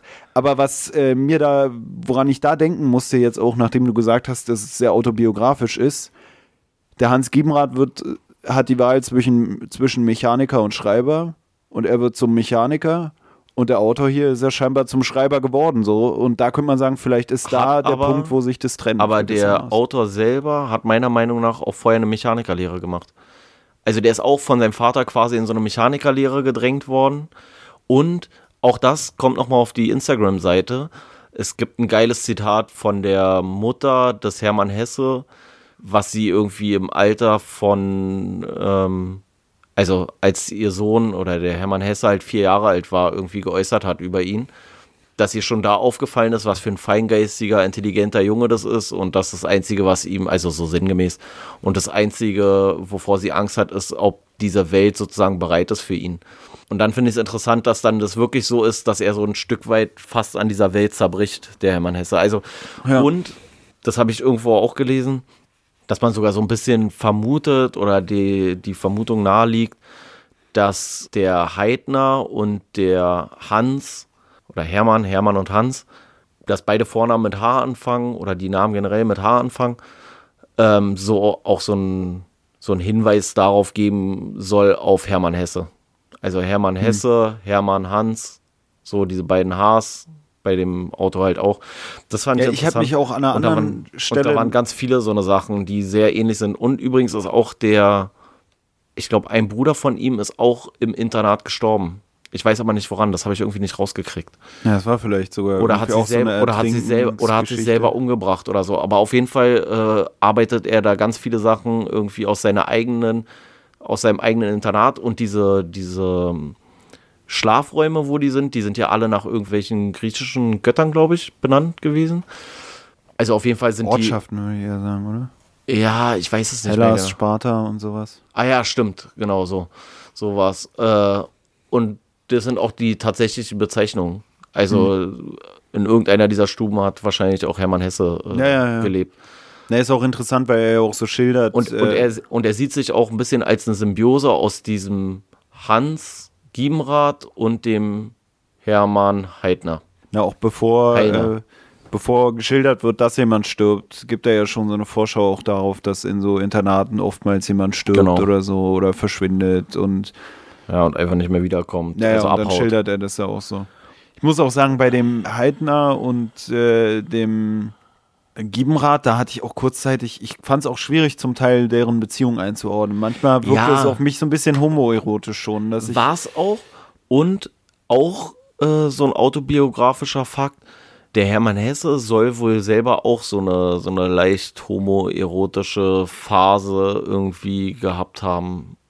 So, ja, ich fand es auch interessant, dass das hier so geschildert wurde. Ich war dann zwischendrin im Lesen manchmal so, okay, okay, was kommt denn jetzt hier? Jetzt wird es ja mal richtig interessant äh, so. Jetzt da, ja. dann dachte ich schon, fliegt irgendwie auf, dass die da irgendeine Liebschaft haben und dann gibt es irgendwelche Tumulte Aber, aber ist, also, um das jetzt nochmal kurz äh, zu erwähnen, es kommt halt im, im Rahmen dieses Buches, kommt es halt eigentlich nur zu einem zu einem Kuss von den beiden, so auf, auf den Mund und das wird dann auch gar nicht groß weiter äh, irgendwie ausgeführt und dann ist die Nummer eigentlich auch irgendwie wieder gegessen. Aber man hat trotzdem das Gefühl, dass sie schon so, also dass es so teilweise schon ein bisschen über so eine Freundschaft hinausgeht. Hm. Obwohl die ja danach dann auch gar nicht mehr, nachdem der Heilner äh, aus der Lehranstalt da rausfliegt, haben die ja auch gar keinen Kontakt mehr. Also dann ist ja auch richtig, der ist ja dann irgendwie einfach weg. Ja, Also manchmal wird ja aber auch noch erwähnt, dass er so eine, der Giebenrat so eine Art Throwbacks irgendwie hat, dass er wieder den Heilner vor sich sieht oder so, auch in Verbindung mit dieser Emma oder dass er an den Heilner denken muss in irgendwelchen Situationen, wenn es da ums Küssen geht oder oder oder, was dann schon wieder so ein bisschen so einen Touch hat, dass man so denkt, okay, er küsst jetzt diese Emma und denkt dabei oder hat dann auf einmal so ein Throwback zu dieser Geschichte, wie er den äh, Heilner oder wie der Heilner ihn geküsst hat. Und auch am Anfang wird halt auch wenig klar geschildert, was die überhaupt zusammen unternehmen, wo ich mir so dachte, ach, will der Autor da vielleicht irgendwas weglassen, was von Relevanz wäre? Ja, ich könnte mir halt auch vorstellen. Ähm, und auch wo die Liebschaften von dem Heilner, ja. wo dann da geschildert wird, dass der mal irgendwie, dass der was mit einem Mädel gehabt hätte. Da, wird, da hat man auch so das Gefühl, dass aber ich weiß nicht, äh, der Giebenrat damit nicht so ganz klarkommt oder so eine leichte Eifersucht hat, finde ich. Ja, Eifersucht oder auch einfach so Neugier. Also die sind ja dann so in der Pubertät und die sind da ja an so einem Reihen, also da sind ja nur Jungs. Und da habe ich auch gedacht, so vielleicht ist es so ein bisschen wie so, wie so ein Knastding, so, weißt du? Also äh, du hast halt diese, äh, diese hormonelle Entwicklung, die die ja dadurch leben in der Pubertät und so. Und, und dann entwickelst du das vielleicht einfach oder projizierst du das vielleicht dann einfach auf Jungs, weil du dann nur Jungs hast, so, keine Ahnung. Also ich persönlich kann es mir jetzt nicht so vorstellen, aber ist ja nicht, äh, nicht ungewöhnlich erstmal, dass in so, wenn du nur Männer hast, dass sich dann auch unter denen irgendwelche Zärtlichkeiten entwickeln. Hm. Aber ich fand es eher überraschend, dass das in dem Buch schon so thematisiert wurde, weil ich so gedacht hätte, dass das so ein richtiges Tabuthema zu dem Zeitpunkt äh, eher ist. Und da war ich so ein bisschen überrascht, habe ich so gedacht, so okay, ich hätte gedacht, so ein Buch würde irgendwie gar nicht verlegt werden oder sowas zur damaligen Zeit. Ich hatte auch, was mir auch noch aufgefallen ist, wegen dieser Namensgeschichte, da war, wurde auch irgendeine Person geschildert, die äh, die Initialien AH, äh, AH hatte. Und äh, so beim Lesen hatte sich für mich auch so ein bisschen nach so, nach so einer Person wie Adolf Hitler oder so angehört, wie der da dargestellt wurde, so als komischer Tyrann oder irgendwie sowas.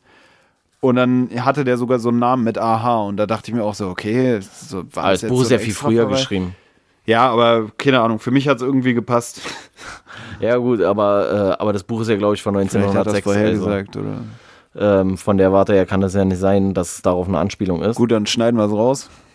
Nee, jetzt bleibt es drin. Hast du dich einfach mal verrannt? Hast du nicht vorne geguckt, von wann die Auflage ist? Na, ich habe ähm, ja auch nicht die ganze Autobiografie oder die ganze Biografie nochmal im Internet durchgelesen, oder? Ist das die Allgemeinbildung, die man so aufschnappt im Alltag? Was ich äh, noch interessant fand, was so ein bisschen mir meine Kindheit auch nachträglich noch zerstört hat, war äh, an einer Stelle in dem Buch wird, oder wolltest du noch was einwenden? Nee, sag erst mal. Da wird äh, dargestellt, dass diese Emma, die der Giebenrat da irgendwie beim Mostpressen kennenlernt, dass die da irgendwie mit den Kindern so einen Schabernack treibt, indem sie irgendwie einen Apfel hinter ihrem Rücken versteckt und dann sagt, ja, rechts oder links und dann, äh, egal was die Kinder sagen, es ist immer falsch. Und dann gibt sie denen irgendwie, sobald sie dann da am Ausrasten und am Klagen sind darüber, wie gemein sie doch ist, gibt sie denen dann einen Apfel. Und da ist mir dann aufgefallen, das Spiel wurde mit mir früher auch öfter gespielt und irgendwie glaube ich damals gar nicht so realisiert zu haben, dass die Person, die das mit einem spielt, ja auch einfach lügen kann. Also äh. mein Vater hat das oft mit uns gemacht, wenn es irgendwie darum ging, Sachen zu verteilen, so zwischen uns Kindern. Und da frage ich mich jetzt im Nachhinein so, wenn man als Elternteil dann doch irgendwie eine Präferenz hat, welches Kind man lieber hat tauscht man. Der eine kriegt nie was so richtig. Nee, ich habe mich dann wirklich so gefragt, ist man dann ja, so, ja komm, der blaue ist cooler als das rote Auto. Ich tausche hier, hier, welche Seite willst du? Links. Oh, leider das rote. Oh, das tut mir aber leid. Weißt du, weil ich mir so denke, eigentlich wäre es ja besser, es unter eine Tasse zu legen oder unter eine Decke oder so und dann links, rechts. Hey, weißt du was? Aber äh, wenn beides in der Hand des Vaters ist, dann kannst du es ja einfach dem zuschustern, den du, dem du es gönnst. So. Nee, nee, weißt du, woran ich ähm, woran ich jetzt gerade denken musste, weil du jetzt gerade mit Kindheit angefangen hast. Er beschreibt irgendwo in dem Buch, dass er so aufgrund seiner hormonellen Entwicklung und so und dass er jetzt so Gefühle hat, also in irgendeiner Art und Weise erotische Gefühle für wen auch immer, ist ja egal, dass er so spürt, dass er jetzt kein Kind mehr ist. Kannst du dich an die Stelle im Buch erinnern, so grob? Und dann habe ich so überlegt, kennst du noch aus deiner, aus deiner Kindheit sozusagen, also dieses, wo du so gemerkt hast, dass du irgendwie nicht mehr Kind bist, also muss jetzt ja nichts äh, Sexuelles sein oder sowas, weil mir ist dann so rückblickend, sind mir so ein, zwei Sachen eingefallen, wo ich so dachte, so, okay, also ich finde, du kriegst das ja gar nicht mit. Also du kriegst diesen Zeitpunkt nicht mit und der kommt auf einmal total schnell, wo du eigentlich nicht mehr richtig Kind bist. Und bei mir war es zum Beispiel so in der sechsten Klasse oder sowas war das, glaube ich. Und dann waren Sommerferien Und dann kamen äh, Lego-Sachen raus. Lego-Spielzeug so. Und ich hatte davor schon eigentlich gar nicht mehr so mit Lego so viel am Hut. Und dann gab es aber Lego Ninja. Und ich wollte vorher immer, also als ich so noch viel mit Lego gespielt habe, wollte ich immer Ninja haben so. Und dann gab es die aber nicht. Und dann kamen die. Und dann habe ich mir so ein Set mit Lego Ninjan gekauft. Und habe mich nicht mehr gefreut darüber, dass ich das kaufe. Habe mich nicht mehr gefreut, als ich das aufgebaut habe. Und habe eigentlich auch nie damit gespielt so. Und das ist für mich so rückblickend, das ist so dieser Zeitpunkt, wo ich gemerkt habe, so irgendwie so, du, du wirst wahrscheinlich nie oder du wirst nie wieder so spielen, wie du mal gespielt hast. So. Rückblickend ist es so voll schade, weil du bei bestimmten Sachen nicht mehr weißt, dass es das letzte Mal sein wird, dass du das machst. Also ja, aber das finde ich generell oft traurig. So, das ist richtig Gedanke. traurig. Also so, also ich weiß nicht mehr, wann ich das letzte Mal sozusagen gespielt habe. Hm. Oder wann war so dieser, dieser Twist, so weißt du, und du spielst noch und das, ich finde, das geht bei manchen Sachen geht es irgendwie so voll schnell. Ich fand, das war auch zum Beispiel so krass. Also in Berlin ist es ja so, dass du in der Regel nach der sechsten Klasse auf die Oberschule gehst. Und ich bin der, aus der Grundschule rausgegangen und da waren die Mädchen noch so eigentlich fast genauso wie Jungs, nur dass die Motive auf den Pullis andere waren. So. Aber sonst so, das war nicht figurbetont, das war nicht aufreizend, gar nichts. Und dann bin ich also aus. Bei mir hatten die die gleichen My Little Ponies auf ihren Shirts, muss ich sagen. Ich, ich wollte gerade sagen, du bist auch so einer, der mit Pony auf dem Shirt rumgelaufen ist. Auch auf ihren Kleidern, da hatten die auch die gleichen Motive. Ähm, nach der, nach der Grundschule jetzt oder wovon redest du jetzt? Ja, auch gestern in der Stadt. Idiot. Nee, ähm, Nee, aber, ich habe ja immer meine T-Shirts und Klamotten von dir bekommen, also müsst ihr ja wissen, um welche Motive es sich da handelt. Also. Ja, genau. Nee, sowas hatte ich ja nicht. Ich hatte ja immer weitestgehend einfarbige Sachen, glaube ich. Aber man muss auch sagen, du hattest die Sachen auch immer äh, fünf Jahre später sozusagen. Also wir sind ja acht Jahre auseinander und wenn du die dann abgetragen hattest und ich dann zehn war und du 18, dann konnte ich halt deine T-Shirts übernehmen. Und als Zehnjähriger, da ist das auch nicht so ganz unangenehm, wenn man mit so einem T-Shirt rumläuft. Äh, dir war es dann ja mit 18, glaube ich, auch unangenehm, sonst hättest du ja nicht aussortiert, weil reingepasst hast ja immer noch. Äh, du laberst so eine Scheiße gerade. Nee, aber äh, ey, jetzt hast du mich die ganze Zeit von meinem Gedanken abgebracht. Was ich halt so krass fand, war, ich bin in der sechsten Klasse aus der Schule rausgegangen, bin in die Sommerferien gegangen und die ganzen Mädchen, der einzige Unterschied zwischen den Mädchen und den Jungs von der Kleidung war halt so ein bisschen die Farben und dann vielleicht ein bisschen die Motive und dass die Mädchen lange Haare hatten und die Jungs kurze. So, das war so, das waren so die Unterschiede. Und dann bin ich aus den Sommerferien in die Oberschule gekommen. Wann war das? Das Jahr meinst du jetzt? Nee, in welchem Alter war das dann? Zwölf oder so? Ne, zwölf, dreizehn. Okay. Und nach den Sommerferien, also innerhalb von sechs Wochen, hatten die Mädels auf einmal alle enge Hosen an, hatten auf einmal Titten, haben auf einmal Ausschnitt getragen und Tangas. So, und ich bin gar nicht drauf klargekommen erstmal. So, da gab es nur noch so ganz wenige, die immer noch den ollen Katzenpulli anhatten oder sowas. Mhm. Aber das fand ich, das war bei mir richtig extrem so. Also wirklich innerhalb von sechs Wochen sind aus den Mädchen, also aus den richtigen kleinen Mädchen schon richtige Frauen geworden für meine damaligen Verhältnisse. Ich würde gerade sagen, mit 13 dann richtige Frauen auf einmal. Naja, für damalige Verhältnisse so. Und das fand ich, äh, das fand ich irgendwie richtig, äh, richtig geisteskrank. Und wie wir jetzt ja darauf kamen, dass man halt so bei so vielen Sachen in der Jugend, also dass man die halt einfach irgendwann nicht mehr macht. Und aber zu dem Zeitpunkt, wo man sie das letzte Mal macht, ist man sich nicht darüber am Klaren, dass man sie das letzte Mal macht, zumindest das letzte Mal mit diesem Gefühl. Ja, das ist für mich generell ein Thema, wo ich auch öfter drüber nachdenke oder öfter drüber rede. Ich hatte es auch letztens mal, da war ich irgendwo auf so einer Dachterrasse halt eingeladen und dann waren da Leute irgendwie zu Besuch, die da eine vom Zocken kannte oder so. Und dann war oder die hatten auch irgendwie eine Fortbildung und dann waren die in Berlin und haben da halt einen Zockerkumpel besucht und äh, der, der die Fortbildung hatte, der war dann noch mit dem Mädel von seiner Fortbildung dabei und da fand ich es halt auch so interessant, dass man da so den Abend zusammen verbringt und sich dann so verabschiedet und gar nicht auch so realisiert oder einfach so, oh ja, tschüss, schönen Tag noch, oh, man sieht sich. Aber eigentlich gar nicht so realisiert, dass man diese Menschen zum letzten Mal im Leben gesehen hat, weißt du? Also auch diesen Gedanken finde ich so krass, wenn du so Leute triffst und dann trennen sich so die Wege und dann siehst du die Leute nie wieder. Und man hat, ist sich gar nicht dessen so bewusst, dass es ein Abschied für immer ist, weil man es gar nicht so denken kann. Aber man, man, beide leben noch irgendwie parallel 80 Jahre oder 60 und dann sind beide irgendwann tot. Und das finde ich auch immer so, so einen krassen nee, Gedanken. Nee, und auch Handlungen das letzte Mal machen oder so, ja. Nee, äh, finde ich auch zum Beispiel, dass du hier meintest, so, dass sich die Wege dann trennen, gerade wenn man so in der Schule ist oder sowas. Also so von der Grundschule auf die Oberschule, von der Oberschule aufs Gymnasium oder wie auch immer. Das sind ja so, wo du dann wirklich, weil dann entwickeln sich die Wege ja teilweise so in komplett andere Richtungen. Die einen fangen schon eine Lehre an, die anderen gehen weiter zur Schule oder so. Und dann verlierst du ja ganz schnell ganz viele Leute aus den Augen und kriegst das gar nicht so mit. Und ähm, auch wie leicht es dann geht, ne? Vorher hat man jeden Tag miteinander zu tun Ja, ja, und auf einmal sieht man sich zehn Jahre nicht mehr. genau. Und dann triffst du jemanden in der Psychiatrie als Patienten wieder, so zum, Zum Beispiel, Beispiel. ja. Oder ganz woanders. Ja. Also, Ja, das fand ich so ein Thema. Und was äh, für mich ein Thema war, das wird hier ganz zu Beginn des Buches, wird das nämlich thematisiert, dass Bildungsfrage hier zu der Zeit noch so eine, so eine Wohlstandsfrage ist. Ich weiß nicht, ob du dich dran erinnerst, aber dann, dann sagen die so, ja, hier, also die Eltern, die halt wohlhabend sind, die werden schon dafür sorgen, dass ihre Kinder aufs äh, Gymnasium kommen und ähm, und da musste ich so ein bisschen dran denken, als ich damals studiert habe. Und das, das hat mich dann interessiert, weil darüber haben wir, glaube ich, noch nie so gesprochen, obwohl wir über viele Sachen schon gesprochen haben. Wie du dir vorkamst, als du zur Uni gegangen bist. Also ich habe ja sowieso weiter weg von, von Berlin studiert, in, in Westdeutschland.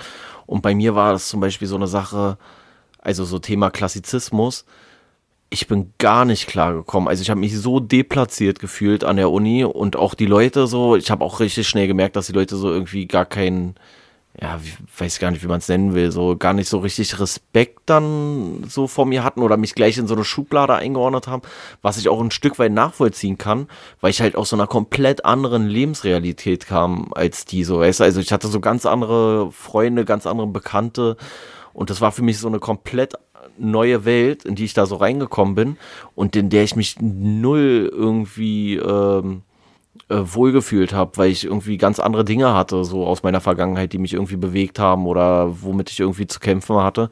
Und das waren halt alles so eine richtigen Wohlstandsmongos.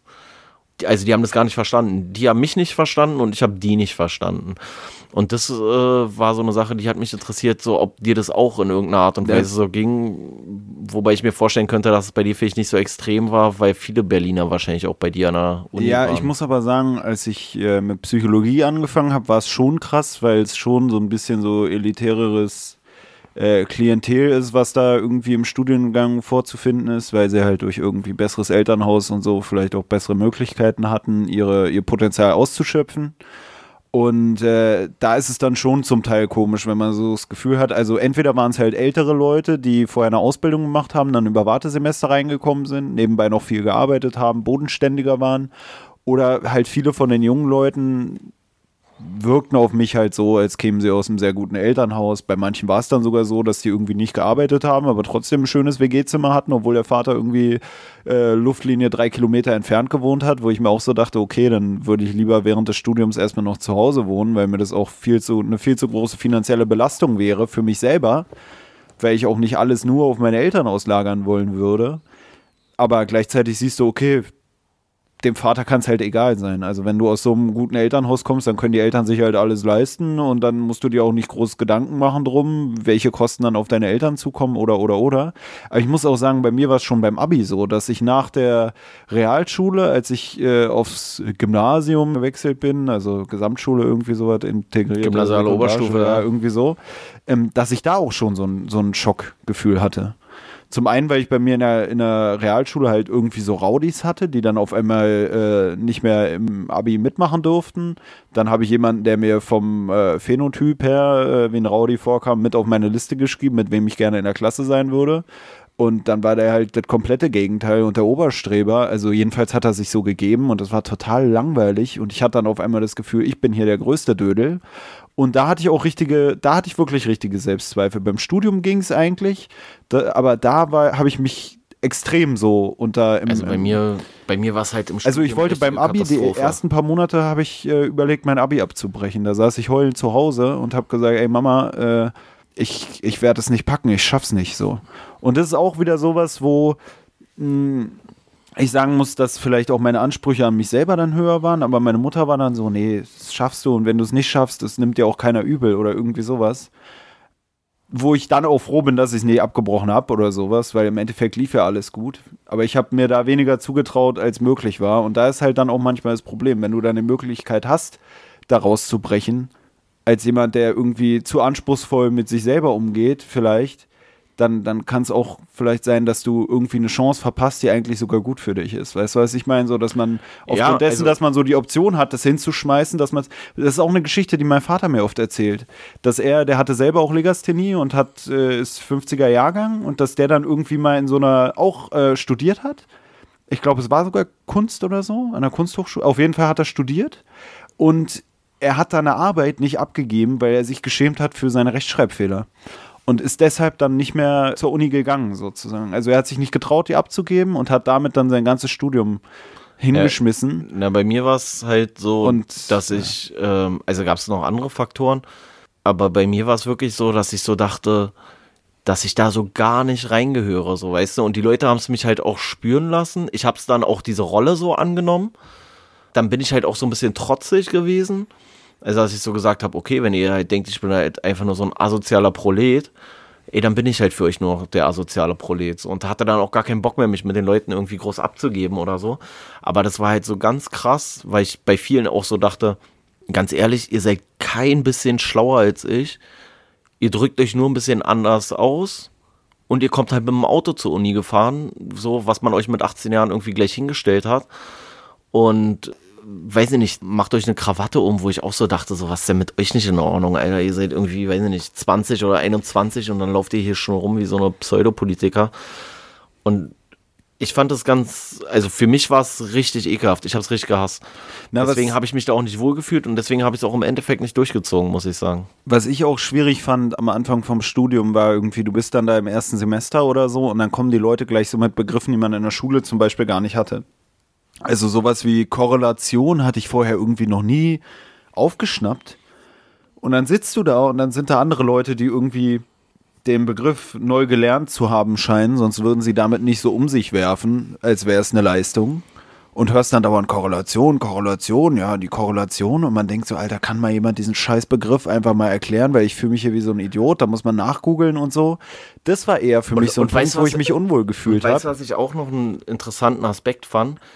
Also, wie gesagt, ich war ja dann im Politikstudium und im Politikstudium musst du dir vorstellen, oder du hast ja auch mal kurzzeitig Ja, Soziologie ja, studiert. ja. ist, glaube ich, ein- Politik. ist, äh, ja, ist, glaube ich, ein ähnlicher Schlag Mensch, so, auch in Soziologie und so. Da hast du halt richtig viel, diese Vollidioten, so, weißt du, diese Supergutmenschen, die so, ah ja, und ey, und alle Flüchtlinge sind super und das ist alles toll und Friede, Freude, Eierkuchen. Äh, So, wo du aber so sagst, okay, es ist auch nur einfach irgendwie, weiß ich nicht, und da musst du alles gendern am besten noch und ey, die, die, die scheißen sich halt bei jedem Thema sofort in die Hose. Und was ich dann aber so geil fand, dass in dem Moment, wo ich da als in Anführungszeichen Vertreter der Unterschicht war, komplett in so eine Schublade eingeordnet wurde und so dachte so, okay, also das ist jetzt okay. Also so mit eurem mit eurer Überheblichkeit gegenüber der vermeintlichen Unterschicht, damit kommt ihr jetzt gut klar oder was? Aber äh, Frauen darf ich dann nicht unterdrücken und Ausländer darf ich auch nicht unterdrücken und Flüchtlinge sowieso nicht und äh, Behinderte nicht und Schwule nicht und keine Ahnung was.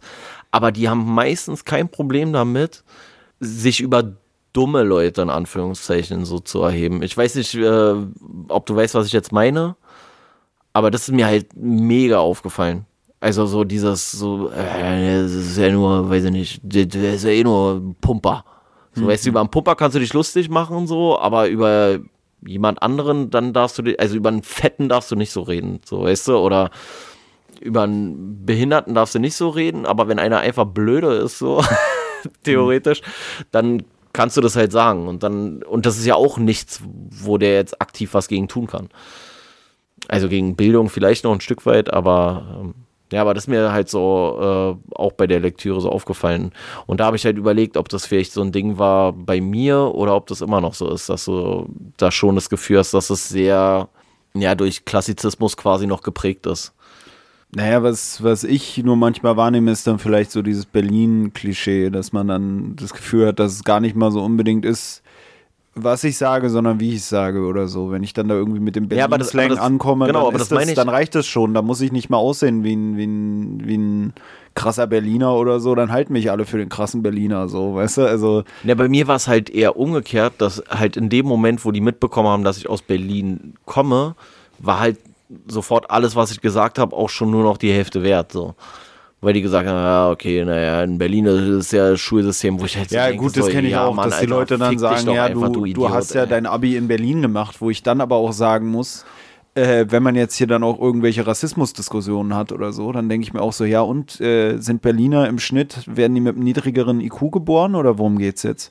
Weißt du, weil da ist ja auch immer dieses Ding, je nachdem, in was für einem Umfeld du aufwächst, entwickelst du vielleicht oder ver, ver, verwirklichst du dein Potenzial vielleicht auch anders. Nee, das, Weißt du, also der, der Schlauste aus Bayern oder der Schlauste aus Berlin, der wäre wahrscheinlich auch in Bayern einer der Schlausten, wenn er da aufgewachsen wäre, weil er dann auch mit den anderen Einflüssen, weißt du, Naja, nur weil das Schulsystem dich mehr fordert und dementsprechend auch mehr fördert, heißt es nicht, dass du von Geburt aus der schlauere Mensch bist. Nein, es heißt einfach, du bist im anderen System groß geworden, weißt du? Sonst, also ich finde es halt interessant, auch wenn Leute so, ein, so eine komische Denkweise, weißt du, wenn die dir dann so begegnen von wegen, äh, ja, du bist ja, du bist ja hier der Berliner und bla, und dann denke ich mir so, ja, und ich kann ja nichts für das System, in dem ich aufgewachsen bin. Das hat mich ja gewissermaßen mitgeformt und jetzt so zu tun, als, also irgendwie tun die gleichzeitig so, als hätte man kein Potenzial. Weißt du, wenn man mir sagt, das Naja, System hat dein Potenzial nicht ausgeschöpft, du hast aber in dem System die beste Leistung erbracht und bist dementsprechend jemand, der eigentlich auch ein Potenzial hat wie ich. So, weißt du, also ich finde es halt Naja. lustig, wenn jemand, der eine, ein Zweier-Abi in, was weiß ich, Bayern hat, dann sagt, ja, aber in Berlin ist ein Einser-Abi ja nicht so schwer. Wo ich mir denke, naja, dann komm mal nach Berlin, dann bist du nämlich generell im ganz anderen, äh, hast ein ganz anderes Leistungsspektrum innerhalb der Klasse, du bist in der Hierarchie innerhalb der Klasse wahrscheinlich an der Position, in der du auch in Bayern warst. Und dann wirst du in Berlin wahrscheinlich auch eine 2 machen. Naja, vor allem, Ansonsten würde man ja davon ausgehen, dass wenn man die Einwohner von Berlin und Bayern tauscht, dass auf einmal in Bayern alle ihr Abi verkacken und in Berlin alle gut abschneiden. Ja, das also, ja, also äh, ja, und was ich halt auch finde, ist, da wird halt alles dann darauf bezogen, als ob das jetzt die maßgebende äh, Einheit wäre, sozusagen, nach der gemessen wird, wie gut da das Bildungssystem ist. Weißt du, weil du lernst ja auch über das normal, über die normale Schulbildung hinaus lernst du ja auch andere Sachen. Und dann denke ich mir halt auch manchmal so, ja, okay, vielleicht ist das Abi so rein vom Stoff her komplexer in, weiß ich nicht was, in irgendeinem Dreckskaff in Bayern oder in Baden-Württemberg oder sowas. Das, wenn ich jetzt da hingehen würde, dann würde ich halt sagen, boah, krass, die sind aber weit mit dem Stoff gewesen, so zur, zur gleichen Zeit im Vergleich zu Berlin. Aber dann denke ich mir halt im Umkehrschluss, ja, aber dafür lebst du vielleicht auch einfach viel stressfreier, weißt du? Also dafür wirst du halt nicht auf dem Schulweg abgestochen, so ein bisschen übertrieben jetzt, aber oder hast nicht irgendwelche äh, weiß ich nicht, irgendwelche Gangs, die dann da dich verprügeln auf der Straße oder so. Das sind ja auch alles so eine Faktoren, die da mit reinspielen. Du, du kriegst vielleicht einfach grundsätzlich ganz andere Werte und ganz andere Sachen noch zusätzlich vermittelt, die die Schule gar nicht dir vermitteln kann, wenn du jetzt irgendwo auf dem, auf dem Land groß wirst. also was ich auch interessant finde, ist halt auch, wie schnell man sich dann doch auch wieder seiner Umwelt anpasst, wenn man sich dann in, in so einer neuen Umwelt wiederfindet, weißt du, in einer neu gemixten Zusammenstellung, vor allem im Studium ist dann ja so, dass Leute von überall herkommen. Und du findest da auch deinen Platz. Am Anfang ist es irgendwie ungewohnt, du hast das Gefühl, manche Leute spielen sich größer aus, äh, auf oder bringen vielleicht wirklich mehr Vorwissen mit. Aber dieses Vorwissen, was die mehr mitbringen, das ist immer noch Wissen, was du dir auch aneignen kannst. Und wenn du das Potenzial dazu hast, kannst du auch wieder mit denen aufschließen. Und nach drei Jahren, die du dann mit denen verbracht hast, würde keiner mehr sagen, ach, das ist ja der Idiot hier, bla bla bla. Nee, auf einmal haben wir beide in- in Berlin studiert. Weißt du, und dann würde man vorher sagen, ja, du hast ja dein Abi da gemacht, ja, aber jetzt haben wir beide hier studiert und jetzt können wir mal gucken, wie wir hier beide von der Leistung her sind. Was du ansonsten noch meintest, so ist ja auch sowieso immer dieses Thema mit dann irgendwelchen Fachidioten oder sowas, die sich dann nur sowieso nur mit einer Sache befassen, wo du dann feststellst, ja geil, du hast ein gutes Abi gemacht, aber scheinbar auch nur auswendig gelernt, während andere Leute sich einfach in ihrer Freizeit auch mit manchen Sachen befasst haben. Also bei mir war es in der Schule auch einfach viel so, dass wenn wir irgendwelche Themen haben, dass die mir dann so auch nochmal durch den Kopf gegangen sind und ich die dann so irgendwie verarbeitet habe, jetzt nicht mit groß Hausaufgaben machen, sondern einfach in der Bahn, auf der Bahnfahrt irgendwie Gedanken im Kopf hatte, die sich um das Thema gekreist haben und die da dann zu einer Verfestigung geführt haben. Und dann musste ich mich nicht zu Hause nochmal hinsetzen und es auswendig lernen. Ja, das fand ich ja, das fand ich ja hier auch zum Beispiel, wie es in dem Buch ja thematisiert wird, was ja grundsätzlich auch in Deutschland eigentlich immer noch ein Problem ist. Also wenn es jetzt zum Beispiel darum geht, mit ehemaligen Schul, äh, mit ehemaligen Klassenkameraden von mir und wir würden uns jetzt hinsetzen und jetzt würde man überprüfen, was wir jetzt noch wissen, von dem, was wir in der Schule gelernt haben. Dann würde ich vielleicht besser abschneiden als manch anderer, der insgesamt einen besseren Abischnitt hatte. Also, dass du eigentlich, du lernst ja dann immer für diese eine Prüfung und danach interessiert es keine Sau mehr, ob du das dann in zehn Jahren noch weißt oder in fünf oder in sechs oder in wie vielen Jahren auch immer. Und das war hier in dem Buch, ist es ja quasi auch so, dass der Hans Giebenrath, wenn er jetzt diese Examsprüfung da nicht schafft, dann ist nicht die Konsequenz, dass er aufs Gymnasium geht und einfach ein bisschen länger braucht, sondern die Konsequenz ist, dass er gar nichts machen kann. Also, dass er irgendwo eine Lehre anfangen muss weil äh, da gar nicht diese Möglichkeit besteht. Ja, stimmt, das fand und, ich auch interessant. Und, so. äh, und als er dann sagt zu seinem Vater so, ja, wenn das mit dem Examen nicht klappt, kann ich denn dann aufs Gymnasium gehen? Und der Vater sagt, naja, können wir uns gar nicht leisten. Und das finde ich halt im Umkehrschluss irgendwie äh, witzig, dass sich diesbezüglich nicht so viel verändert hat, auch wenn natürlich das System ein bisschen durchlässiger geworden ist, aber ich denke immer noch nicht durchlässig genug, wenn es um diesen Aufstieg in die nächsthöhere äh, Gesellschaft oder in die nächstgrößere Verdienstklasse oder Bildungsklasse geht. Eigentlich hängt ja alles nur von ganz, ganz wenigen Prüfungen ab, die du irgendwie ablegst. Also, weiß ich nicht, es geht um dein, dein Abschlusszeugnis in der Grundschule und wenn du da verkackt hast, dann kommst du schon erstmal auf eine, auf eine schlechte Schule.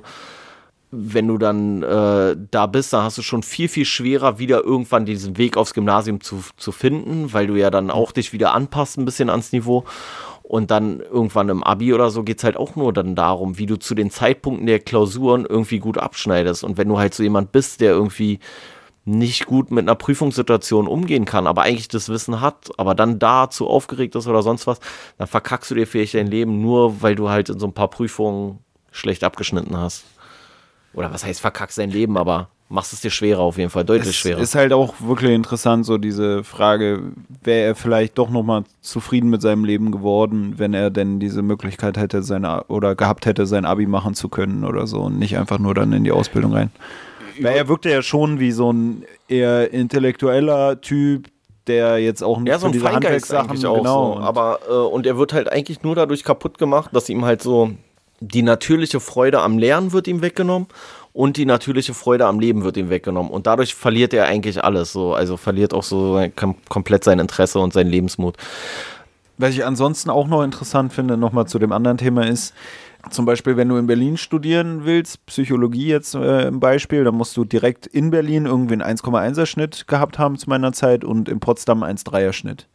Und dann kommen da die Leute alle mit 1,1 und 1,3, auch von mir aus aus aller Herren Länder auf die Uni und studieren da im gleichen Studiengang und dann hast du innerhalb des Studiengangs eigentlich wieder so ein Spektrum von 1,0 bis 3, irgendwas oder so, weißt du? Und das finde ich auch immer interessant, wie du so, eigentlich kommen alle mit der gleichen Note und auf einmal fächert sich's wieder auf und dann gehen die Leute in den Master und dann hast du es auch ja, so, das, äh, dass in Berlin im Master brauchst du wieder 1,1 bis 1,3 und da ist halt dann auch wieder, was ich interessant finde, auch wieder mit dieser Hinsicht so, oh, du hast ja da und da studiert. Jemand, der an der Uni studiert, wo die Konkurrenz vielleicht nicht so krass auch im Abi war, weil die im Abi vielleicht 1,7 hatten oder so und dann kommst du auf eine Uni, wo, wo du nur 1,7 brauchst und in Berlin sind die ganzen Leute dann an HU und FU mit 1,1 und die Unis selber müssen ja auch gewissermaßen ein Spektrum abbilden. Die können ja nicht, wenn alle Leute mit 1,0 abschneiden, dann wird ja auch gesagt, ja, ist zu leicht bei euch oder was? Das heißt, du hast dann an der HU oder an der FU vielleicht schwerere Klausuren als in anderen Bundesländern, was dazu führt, dass du an der HU oder FU ein Spektrum abbilden kannst. An anderen, in anderen Bundesländern, wo die Leute vielleicht weniger leistungsfähig sind, gehen wir jetzt mal von aus, bildet sich ebenfalls so ein Spektrum ab und dann kommen alle Leute mit 1,1 wieder nach Berlin und finden sich da dann für einen Master zusammen und da entsteht dann wieder so ein Spektrum, weil du halt auch Leute hast, die vielleicht von wo kamen, wo es leichter war oder die weniger Potenzial mitbringen, bla bla bla. Und das fächert sich dann wieder auf. Und das finde ich auch immer interessant. Und deswegen bin ich auch gar nicht so unbedingt traurig drum, wenn man jetzt nicht mehr in Berlin seinen Master machen kann, weil ich dann auch manchmal mir denke, okay, wenn du jetzt an der Uni gehst, wo es äh, leichter ist reinzukommen, dann ist die Chance, vielleicht einer von denen mit der besseren Leistung zu sein, wieder höher, als wenn du an der Elite-Uni studieren würdest. Weißt du, was ich meine? Also ja. es ist irgendwie für mich auch manchmal so, dass ich mir ja, denke, aber ich okay, finde so, ist eigentlich ganz Aber ich nett. bin ja sowieso, ähm, also gut, innerhalb der Studienrichtung, also wenn du jetzt vom Bachelor zum Master gehst, da beweist du ja äh, deine Fachkompetenz, sage ich mal, in dem entsprechenden Bereich. Aber grundsätzlich bin ich halt ein absoluter Gegner von dieser ganzen NC-Scheiße, weil ich das absolut sinnlos finde. Ich finde, man sollte spezifische Eignungstests einführen für die jeweilige Studienrichtung. Weil ich fand es schon immer schwachsinnig. Ich finde auch zum Beispiel, dass ähm, äh, Fachhochschulen, dass die ähm, nicht den Stellenwert eigentlich haben, den sie haben sollten. Also so ein naja. allgemeinbildendes Abitur zählt ja immer noch mehr als eine Fachrichtung, wo ich so sage, so das, das macht in meinen Augen keinen Sinn, weil du hast eine Vorbildung in einem gewissen Bereich. Also warum machst du nicht, wenn du auf einer Fachhochschule für, äh, für Recht bist, warum kannst du damit dann kein Jura studieren oder weiß ich nicht, wie es jetzt aktuell ist, so, aber Ich früher. wusste gar nicht, dass man das nicht könnte, aber Äh, ich, ja, oder wie auch immer so. ich Also, hätte eher das Gefühl, dass es dann schade ist, wenn man dann dadurch vielleicht sogar eingeengter ist. Dass man nicht mehr so die freie Wahl hat, weil da muss man sich sehr früh entschieden haben, vielleicht. Nee, ich glaube, ich glaube, Jura kannst du nicht mit Jura äh, vielleicht nicht, aber Fachhochschule ähm, machen. bei Aber anderen Sachen kannst du halt ich leg so bei dafür jetzt meine, Pädagogik meine, meine Hand nicht. Ja, Ja, ich Pädagogik finde generell schade, wie wenig Wert äh, die Praxis auch oft im Studium hat. Also ja. alle werden da zu Wissenschaftlern ausge ausgebildet, aber äh, nur ein Bruchteil der Leute will dann auch in der Wissenschaft arbeiten. Und das finde ich irgendwie so ein bisschen schade, dass die Praxis so wenig einnimmt und man aber das Gefühl hat, man lernt in der Praxis einfach tausendmal mehr. Also ich mache drei Monate Praktikum und habe mehr gelernt. Ich vorher musste ich irgendwie die Theorie hinter irgendwelchen Tests auswendig lernen und habe gar keinen Plan gehabt, worum es, also wie die Tests aussehen, wie es funktioniert. Dann wurde uns beigebracht, wie man das verrechnet, aber du hast Ja, es du hast, ja auch, verrechnen du hast ja auch eine ganz, äh, ganz andere Vernetzung von Wissen und Praxis und dadurch lernst du es ja dann auch schneller. Also wenn du ja, die Sache nicht nur einfach hörst, sondern die Sache auch noch siehst und dann auch selber ausführst, ist ja klar, dass du das dann mehr mitnimmst. Weißt du, wenn du dir hunderttausendmal anguckst, wie so ein Stuhl ge geschreinert wird oder sowas, ja, dann wirst du es nie so gut können, als wenn du einfach selber mal zehn Stühle gemacht hast. Oder Ja, und du, du siehst nicht nur, wie sieht irgendein Krankheitsbild in der Theorie aus oder auf dem komischen Fragebogen aus, wie, wie müsste es da aussehen, wenn die Person denn auch zuverlässig antwortet, sondern du siehst auch, okay, wie sieht die Person aus, wie Nee, verhält du sich hast ja auch Person. noch ganz andere Sinn, die dadurch, äh, die da stimuliert werden. Also Ja. du siehst ja die Person auch im Gesicht, du siehst, wie, wie die vielleicht irgendwie Ticks hat, wie die, Ja. Äh, weiß ich nicht, irgendwie nervös ist oder irgendwelche Zwangshandlungen vollzieht oder sowas. Und nicht nur einfach irgend so ein, so ein äh, Schema auf irgendeinem Aufgabenblatt. Naja, du hast halt anekdotische Verbindungen, emotionale Verbindungen mit dieser ganzen Geschichte. Genau, und deswegen ja finde ich es viel wertvoller, Gehirn, die da stattfindet. viel wertvoller als äh, dieses reine Auswendiglernen, was leider. Also ich glaube sogar vom Inhalt würdest du äh, den gleichen Stoff eigentlich fast unterkriegen. So. Ähm, würde dir ein Wort aus diesem Buch, was wir jetzt gelesen haben, einfallen, was du irgendwie, ähm, also ich sag dir gleich mal einfach mein Wort, was ich irgendwie ähm, unterrepräsentiert finde. Und ähm, also unterrepräsentiert. Ich, ja, also so folgendes. Ich habe überlegt, ob wir sowas einführen, sozusagen, dass wir uns ein, ein Wort oder so suchen, wo wir sagen, dass es inzwischen weitestgehend ungebräuchlich so, ist oder äh, was man eigentlich nicht mehr viel benutzt, aber vielleicht noch mal so ein bisschen äh, reaktivieren könnte. Und mein Wort, ich weiß gar nicht, ob ich es in dem Buch gelesen habe Ah, oder hab ob es mir, mir dabei eingefallen ist. Vielleicht auch äh, der, der Folgenname, weil es zu dem, zu dem Typen passt hier in dem Buch. Blitzgescheit. Ich fand Blitzgescheit, fand ich irgendwie ein lustiges Wort. Ah, ich so, glaube, stand es da drin, ne? ich glaube ja, oder ich habe es einfach so damit verbunden. Ich weiß es nicht, aber irgendwie ist es mir beim Lesen immer wieder eingefallen, dieses Blitzgescheit. Entweder ist es ganz weit vorne oder Vielleicht ich habe es mir einfach zugedichtet. Aber mir ist es irgendwie Als Folgentitel dann vielleicht eher Blitz gescheitert. Das ist, das ist nicht schlecht. Blitz gescheitert. Ja, äh, doch, ich finde, doch, das nehmen wir. Blitz gescheitert als Folgentitel. Ich schreibe mir das erstmal auf hier. Aber äh, was meintest du? Welches Wort ist dir eingefallen? Fischkarte. Was für ein Ding? Fischkarte. Wie Fischkarte. Fand ich irgendwie lustig, weil hier irgendwas von der Fischkarte Ach so, das ist geschildert ein wurde. Angelschein. Ein Angelschein, genau. Ja. Und da muss ich sagen, dass es so ein Format gibt äh, von Florentin Will, äh, wo ähm, so ein Punktemultiplikator gezückt werden kann bei so einer Sendung, wo die Klickzahlen bei YouTube-Videos äh, schätzen. Und da heißt es dann auch die Fischkarte. Und da ist es immer so, dass die so richtig ausgefallene Intros oder so, so Herleitungen machen, bis sie dann revealen, dass sie die Fischkarte zucken, äh, zucken, zücken.